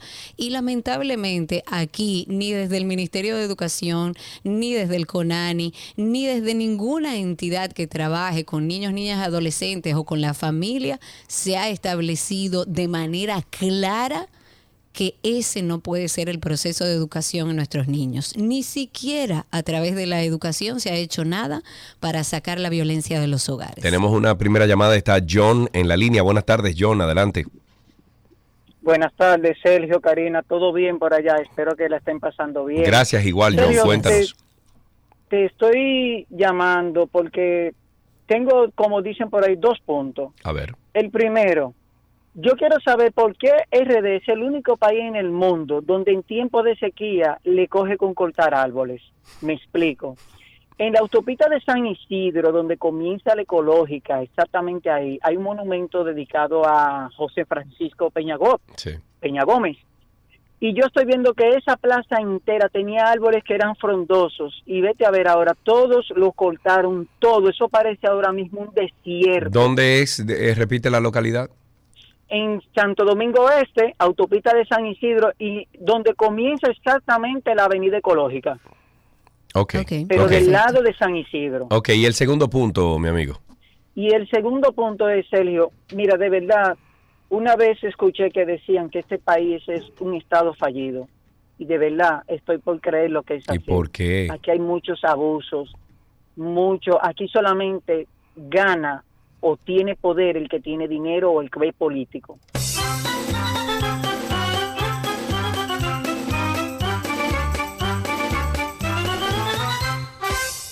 Quiero hablar sobre un tema que la verdad me, me, da muchísima satisfacción. Felicitar a todos los que forman parte del desarrollo de Miches. Tuve la oportunidad dentro del marco de FITUR de presentar este proyecto, incluso a, inversionistas que en ese mismo momento eh, también firmaron ciertos acuerdos para el desarrollo de Miches. Y me encanta ver que es un desarrollo que se ha pensado desde la sostenibilidad y desde la protección de nuestros recursos.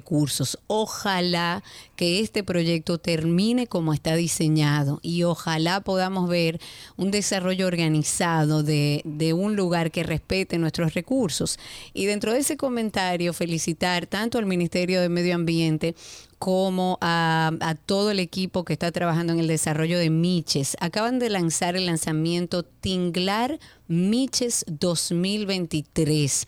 Eh, para bueno hablar sobre esta temporada de tortugas tinglar y por supuesto promover su conservación. Esto se desarrolla en Playa Limón, en la provincia del Ceibo. Se trata de una iniciativa bellísima que lo que busca es servir de enlace entre los actores que están en las mismas labores de conservación de tortugas ahí en Playa Miches y en toda la región del Caribe, porque necesitamos trabajar en conjunto. Un evento que se celebra por segunda vez, ahí hay, bueno, estarán más del 80% de las agencias, ONG, técnicos del ministerio, organizaciones que trabajan en este tema de tortugas en el país.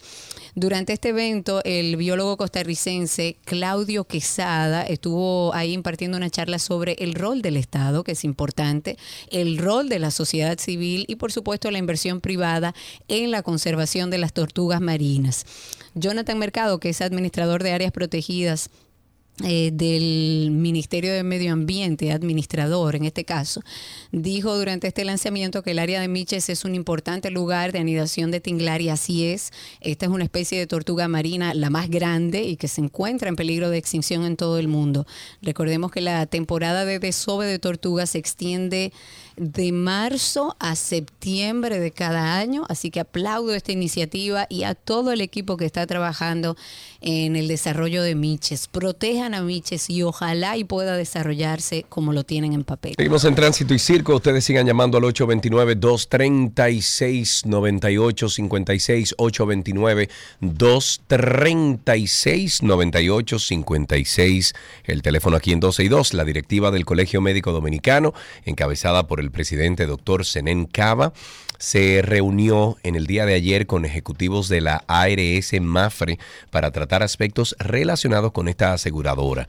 Tras este encuentro, el Colegio Médico Dominicano aceptó levantar el paro contra esta prestadora de manera temporal y hasta el lunes 6 de marzo, al igual que a las demás ARS, con punto clave como punto clave, se acordó que Mafre habilitaría de manera inmediata el otorgamiento de códigos a los médicos y se comprometió a agilizar cualquier trámite en este sentido.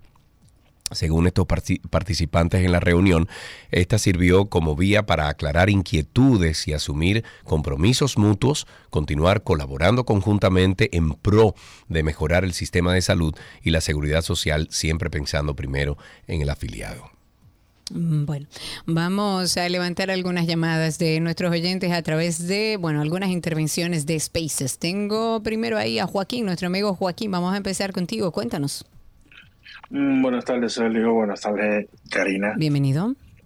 Uh, dos cositas quiero decir. Uh, uno, por lo del presidente del medio ambiente, sí, él está protegiendo el medio ambiente. Él está protegiendo los intereses por su bolsillo no el medio ambiente. No, yo no creo que en el caso de Seara Hatton él esté abonando a su bolsillo, pero sí creo que hace falta eh, cambiar la forma de trabajo, porque evidentemente no está dando resultados. Y la segunda es, ¿por qué le quieren tumbar una canción a Romeo Santos relajando sobre lo que es la suegra? Cuando andan canciones en la radio, o no sé si las suenan en la radio ya. Pero claro que sí, muchachos Joaquín. Mira, has traído un tema que quería conversar. Eh, para darles un poco de contexto, la Comisión Nacional de Espectáculos Públicos y Radiofonía, que yo no sabía que estaba Diablo, Karina. Diablo, Pero es que, Diablo, señores, es verdad. O sea, ¿cuál es el trabajo y la función que hace la Comisión Nacional de Espectáculos Públicos? Vela por las buenas, ¿Por eh, por las, ¿cómo se llama? Por, la, Ajá. por, por las buenas letras, el O sea, respeto, los personas, valores. No sé quiénes eh, forman parte de esta Comisión Nacional de Espectáculos Públicos, ni cuántos empleados públicos hay ahí, pero ¿qué hacen? O sea, dime un día de oficina en la, en la Comisión Nacional de Espectáculos Vamos a ver, un día de oficina. llegué- Ajá. Aló. Ustedes escucharon la, la nueva canción de Toquicha, está muy buena, pero miren, la están poniendo en tal estación. Ah, no se preocupe. Y entonces ellos cogen y llaman a la estación y le dicen, mira, ese tema no se puede salir porque Toquicha está hablando de la... de- de- de- entonces dice, ¿tú entiendes? No, con honestidad yo no entiendo y lo digo con toda la honestidad, sin ánimos de agredir a nadie, pero no entiendo cuál es el trabajo que hace la Comisión Nacional de Espectáculos Públicos, pero que además debe actualizarse.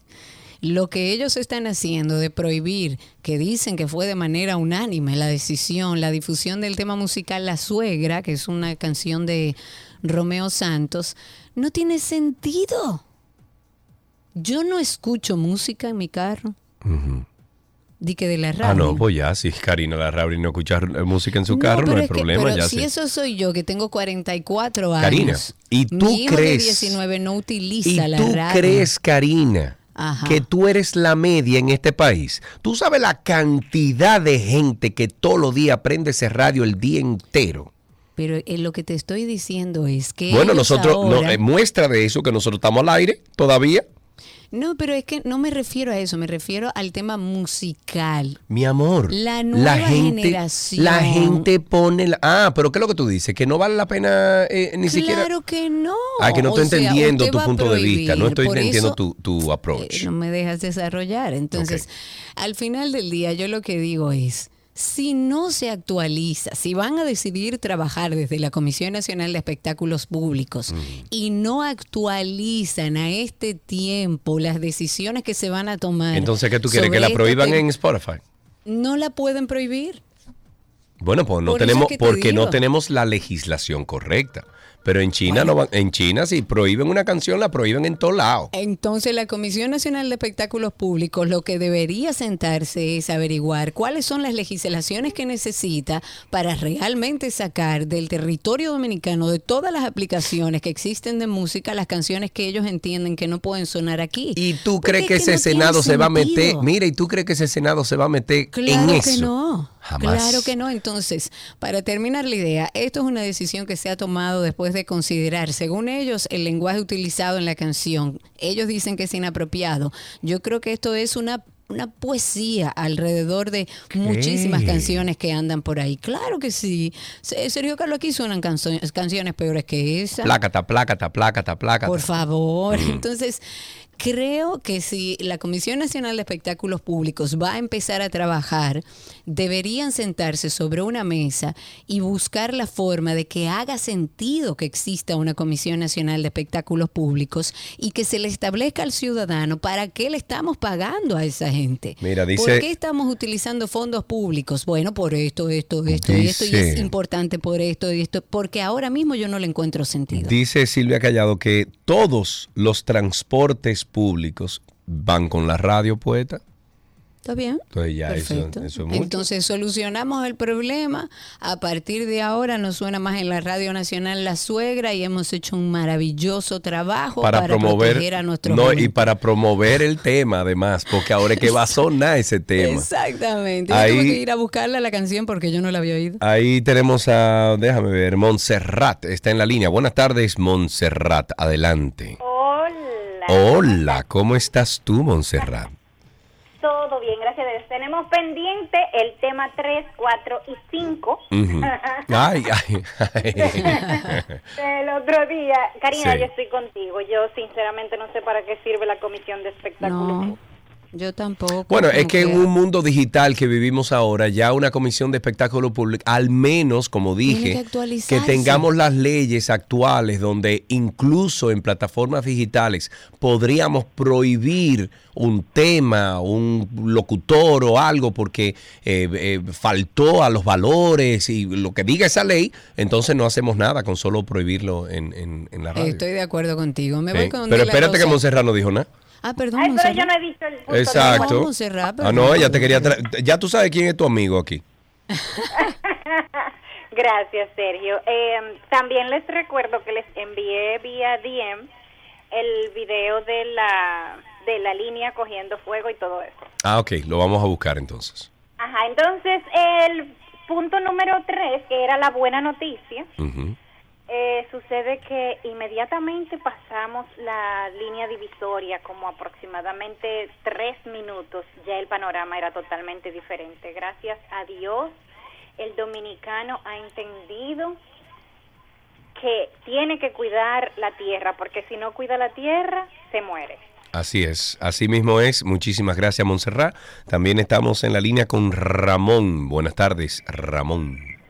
Sí, buenas tardes. Dos cosas. Adelante. Eh, con relación al discurso del presidente, aparente, según él, estamos mejor ahora que antes. Sí. Oye, yo me imagino que porque como él antes tenía que comprar la comida y ahora no tiene que comprarla porque... No, darle. la siguen comprando. La El diferencia. presidente la sigue comprando. mire. El señor compra su comida. Eh, No, no, no, esto es con los viáticos. Entonces la otra cosa, Karina, tú tienes razón en cuanto a eso. La gente, casi, bueno, por lo menos la mayoría de personas ya no estamos usando, yo mismo, a mí me encanta la música y yo tengo que, no, 20 años no pongo en emisora para escuchar una canción. Oye.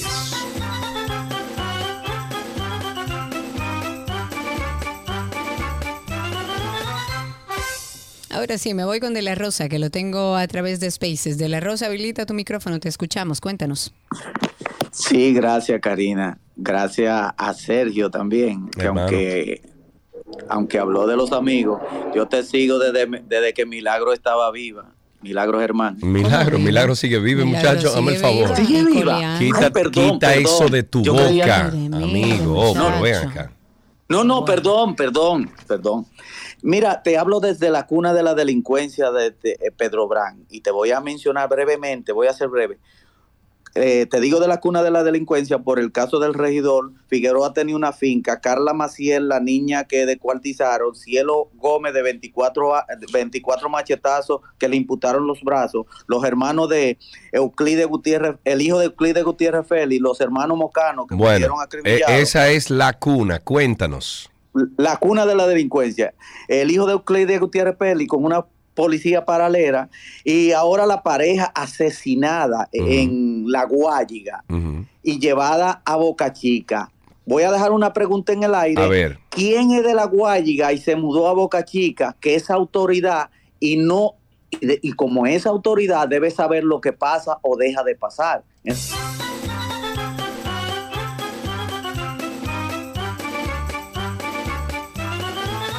Regresamos a la última parte de Tránsito y Circo. Voy a pasar con Spaces, no sin antes dar una vueltecita por la información del anteproyecto de ley sobre libertad de expresión y medios de comunicación que fue socializado por un panel que estaba compuesto por miembros de la comisión consultiva, que fue designada por el mismo presidente Abinader para que se revisara, se actualizara esa legislación y en la cual se plantea básicamente la sustitución de la Comisión Nacional de Espectáculos Públicos y Radiofonía por Ay. otro organismo. Habría Ay. que ver qué haría ese organismo, a qué se dedicaría, cuál sería su trabajo.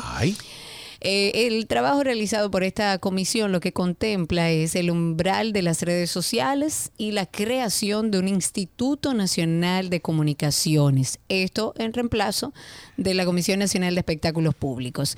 Esta propuesta de ley contempla aspectos como, por ejemplo, la regulación de contenido en los medios audiovisuales que tengan que ver con los derechos de la niñez horarios de programación, Hmm. imagen de la mujer, la producción de la cultura nacional y la tutela efectiva en la vía administrativa de la libertad de expresión. Ay, ay, y según ay. ellos que se fortalezca la participación y el plural, pluralismo. Ahora sí.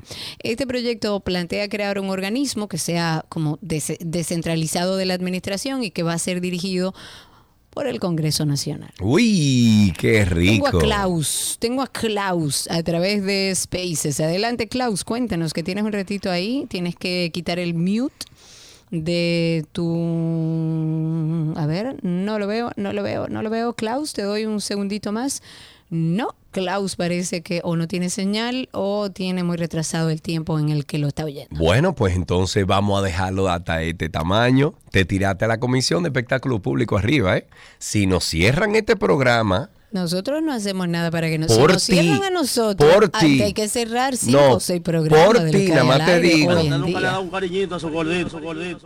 Había una vez un circo que alegraba siempre el corazón. Sin temer jamás al frío o al calor, el circo daba siempre su función. Siempre viajar, siempre cambiar. Otro país, otra ciudad. Es magistral, sensacional. Somos felices al conseguir a un niño hacer reír.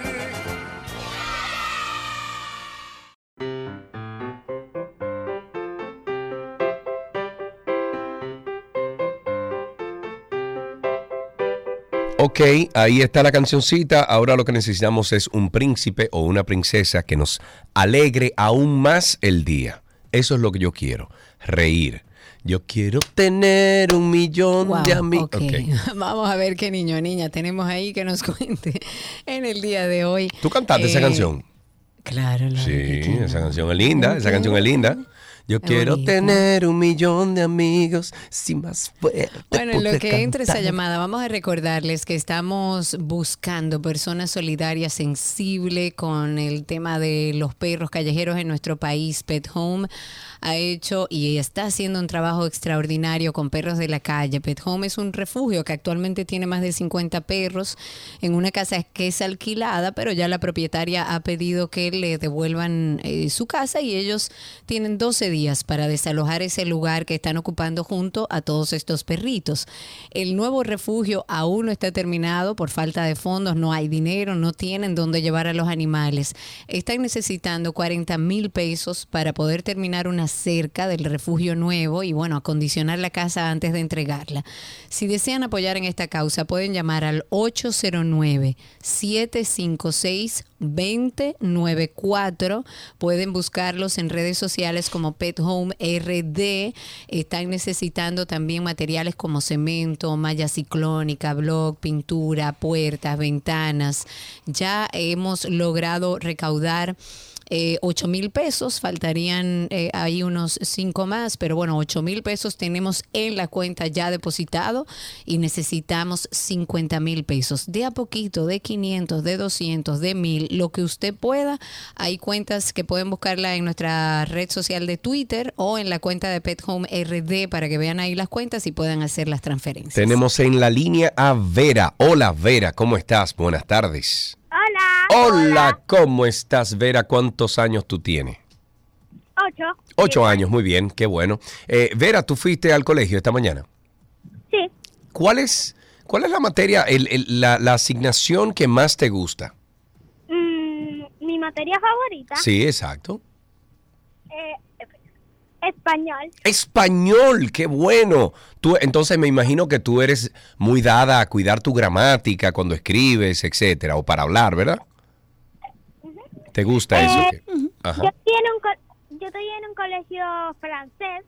Ah, mais oui, monsieur, ¿Cómo mademoiselle. se va? ¿Cómo se va? Ça va bien, ¿verdad? Otra bien. Mais oui. Pe- pe- pe- Vous parlez, vous parlez y comprend français? Sí, ok. Eh, a- Establece una conversación en francés conmigo y Karina. Vamos a ver. Exacto, di algo, exacto. Bonjour, comment tu t'appelles? Je m'appelle Serge. Je m'appelle Karina. D'accord, je m'appelle Vera. Ay, que, pero qué lindo acento. Tú oíste Wow, pero qué lindo niña. Nosotros acento. vergüenza. Pero qué lindo Vera, ¿tú te sabes acento. algún chiste, una adivinanza? No. No, no, no, no, no, para nada. Claro y pelado. No. punto. Vera, muchísimas gracias por llamar aquí y gracias por ese francés tan hermoso que se Qué te bello. escuchó. Ya me imagino yo, Vera, tú te imaginas Vera con 18, 20 años tirando ese francés allá, mira. Que Como- como Dios manda, Como Dios manda ahí estudiando ya en francés. Eso es una cosa impresionante. Eh, Eso es, señores, país desarrollado, niño de, 10 de, de 8 y 7 años hablando francés, imagínate tú. Ok. Es un chiste. Ok, muy bien. Hasta aquí, ¿qué aprendiste en el día de hoy?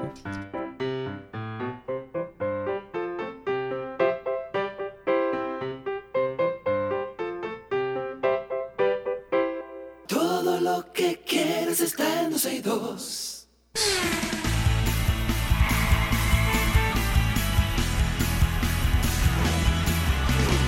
Muy bien, lo importante es que estamos en guía de automóviles y cada vez que vamos a hablar de automóviles aquí en 12 y 2 recibimos a nuestros amigos de Car Factory RD. En este caso, Gerardo está con nosotros. Gerardo, ¿cómo estás, amigo? Muchísimas gracias, Sergio y Karina, por este espacio que nos dan todos los viernes y un saludo a todos los oyentes. Importante eso. Claro, siempre hay que saludar. Siempre hay que saludar. Antes de que empiecen a hablar sobre todo lo que tiene Gerardo en el día de hoy, felicidades para Renata Polanco que está cumpliendo 15 años en el día de hoy. Felicidades, mi vida, que tengas un día muy especial. Desde aquí lo celebramos contigo. Amigo Gerardo, ¿qué tenemos para hoy? Háblanos de las 10 marcas más confiables del 2022 según J.D. Power. Correcto. Para el que no sepa qué es JD Power, es una empresa estadounidense de análisis de datos inteligencia del consumidor que anualmente evalúa diferentes sectores para ver qué tal, qué tal fue la experiencia del consumidor a través de ese año.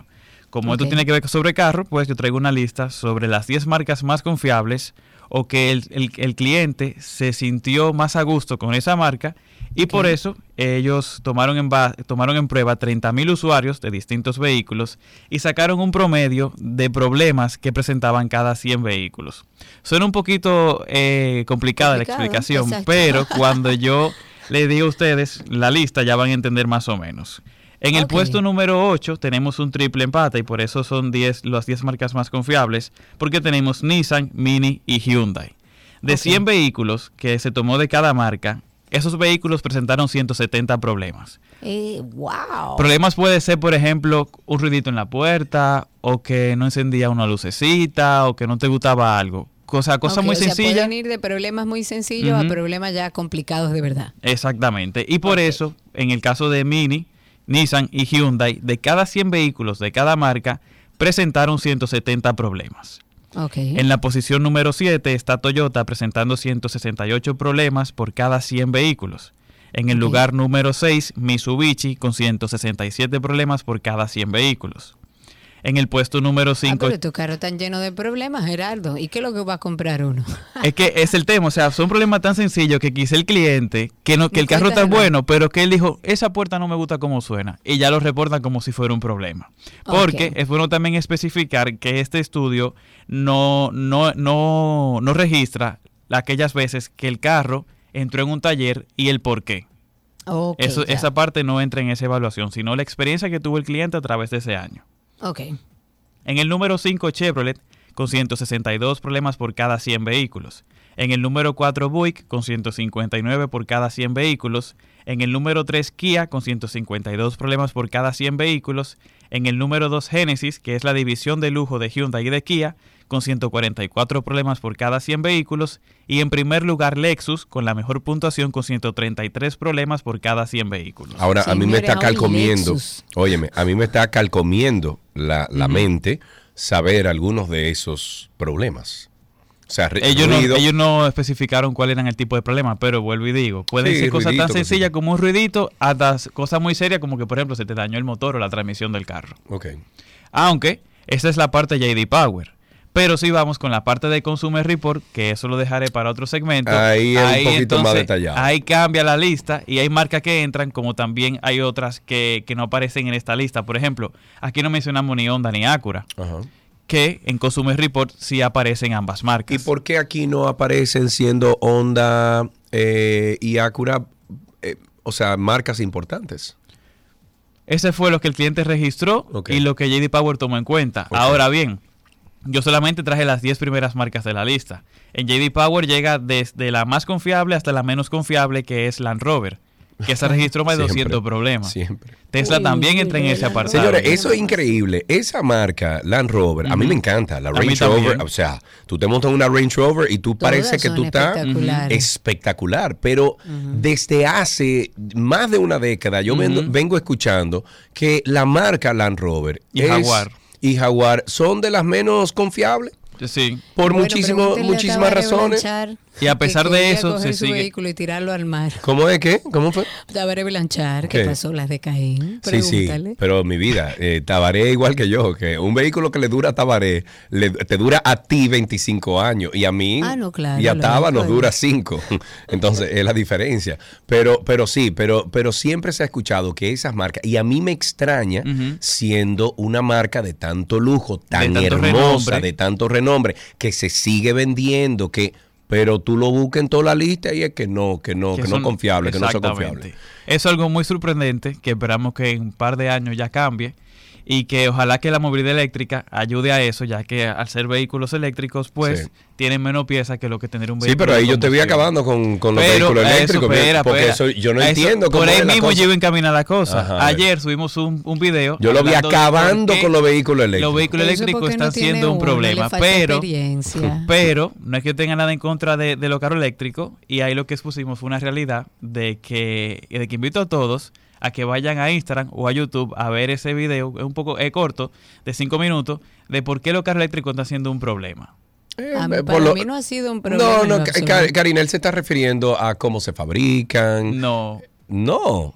¿Tú ¿Y no lo- qué? no lo viste, Sergio Yo lo vi, pero no, o sea, lo vi. ¿Lo viste? Pero me, me imagino que es por los materiales. No, no, no. El problema de los carros eléctricos está en que, por ejemplo, tú tienes el, el Fiat 500 Mm, que, que pesa 950 kilogramos y cuando tú tienes la variante eléctrica que pesa 1350 kilogramos. Entonces, lo que voy, lo que se explicaba en el video era que, por ejemplo, cuando tú chocas a 50 kilómetros por hora en un carro que pesa 900 y en otro 1350, el objeto que recibe ese impacto tiene que disipar mejor la energía y eso puede provocar, por ejemplo, si fue en el caso de un peatón, un ciclista u otro vehículo puede provocar un impacto más grande. Sí, pero hoy en día tenemos patanas que andan Sí, que eso es cierto. eh, pesan toneladas. Eso es cierto, En- pero por bueno. ejemplo, en el video se expone que hace 15 años, un, por el caso de Plaza Central, que hizo la, la edificación en el parqueo, de hecho para soportar cierta cantidad de peso de diferentes carros, de los que se usaban en aquella época, ahora de repente, cuando tú le cambias todo ese tipo de motorización y tú comienzas a llevar carros que usan batería, pues prácticamente tú le estás metiendo el doble de peso. Amigos, de lo que cuando hace lleguemos 15 a tener todos los vehículos Ah, eléctricos, no es una crítica a los vehículos eléctricos, es a la sociedad que, que quizás no se ha ido adaptando a los nuevos vehículos. Y por eso al final del video pesos. dimos soluciones de cómo de que encontrábamos que podían ir que, lo- encaminados a que eso. le pongan abanico abajo para que lo levanten. Que le eviten. Claro. Hablando de eso, me salió un video de que un metro que levita con imanes aquí en Santo Domingo. No, me, me- salió el video, no entré a verlo. Pero hay uno en China famosísimo Yo no que se mete a 300 y 400 kilómetros por hora. Eh, ¿Qué hay en Car Factory aparte del video acabando con los carros Que eléctricos? invito a todos a que vayan a verlo. Y nuevamente digo, no tengo nada en contra de los carros eléctricos. Yo soy amante del Porsche Taycan. El que Estoy loco por uno. Sí. de carros eléctricos que me llame a mí. Cuando tú te montes en uno, lo pruebe, lo maneje, lo use. Entonces tú y yo Oye, hablamos. para que ande como Karina Racing. Karina la Racing. No, la racing, racing, no, sí. no hay que andar racing. Ok. Pero la verdad es que por lo menos en mi experiencia, y mira que yo lo pensé muchos años, en mi experiencia, la mejor decisión que yo he tomado en mi vida con respecto a vehículos ha sido la compra de un Y vehículo. tú no, tú no has 100% vuelto a eléctrico. llevar al taller, o sea, tú jamás. Jamás. Pero tú no, ¿A tú no lo llevas a hacer una, un Y chequeo. lo cargo nada. cada 15 días si no salgo de la ciudad. Y no tengo ningún problema y me estoy ahorrando 25 ¿Y la tapa mil el crán? pesos mensuales. ¿La qué? La la, tapa el bu- y la bujía, no hay que cambiarla. No hay que cambiarle nada, señor. Bueno, los frenos hay que cambiárselo, Karina. Y la goma también. Y la goma hay que cambiársela también. y qué sé yo, un bushing, que, que se, ¿verdad? Por, por antigüedad. ok, bueno, pues eh, como siempre, Gerardo, muchísimas gracias por habernos Gracias acompañado. Eh, recuerden ustedes que pueden entrar a arroba Car Factory RD y en YouTube lo pueden buscar como Car Factory RD por igual. Hasta aquí, guía de automóviles.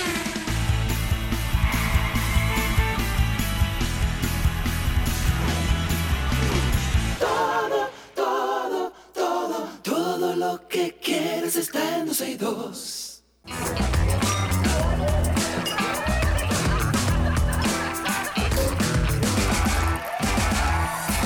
Vámonos con la agenda de 12 y 2 para este fin de semana. La obra de teatro El elegido se presentará los días viernes y sábado a las 8.30 de la noche en Casa de Teatro. Las boletas están en venta en tix, La obra de teatro también Hágase la Mujer se presenta en el Teatro Guloya este viernes 3 y sábado 4 a las 8.30 de la noche y el domingo 5 a las 6.30 de la tarde. Las entradas están a la venta en el teatro. Y seguimos en teatro. Para aquellos que son amantes del teatro, la obra Quemando se presenta este viernes, sábado 4 y domingo 5 en la sala Ravelo del Teatro Nacional. Las boletas las están vendiendo en Huepa Tickets. Y también recuerden que Al Hadaki y Aterciopelado se presentan en concierto este sábado 4 de marzo en Jarro Café, aquí en Santo Domingo, en Jarro Café Santo Domingo a las 7 de la noche. Las boletas están a la venta también en Huepa Tickets. Desde este viernes 3 de marzo, léase tu DGI, en el Museo Nacional de Historia Natural se abre la exposición Bajo el Mar Caribe, el manatí antillano. Esto es donde eh, se van a exhibir fotografías de los manatíes. Está disponible en el tercer nivel del museo. Desde el 3 de marzo, le hace hoy, hasta el 30 de abril. La entrada es gratis. Lleve a, lleve a sus hijos. También Manny Cruz se presenta mañana, que Sergio va a conseguir estas dos entradas para una Oh, persona que él quiere mucho. Claro. Manny Cruz presenta mañana 4 de marzo su concierto Dominicano de Corazón a las 8 de la noche. Esto va a ser en el Palacio de los Deportes. Las boletas están a la venta en Huepa Tickets. Y finalmente en el Centro Cultural de España en Santo Domingo se inauguró la exposición Vela Zanetti 40 años después. La entrada es abierta al público. Todos los que estén interesados pueden ir. Hasta aquí esta agenda de 12 y 2.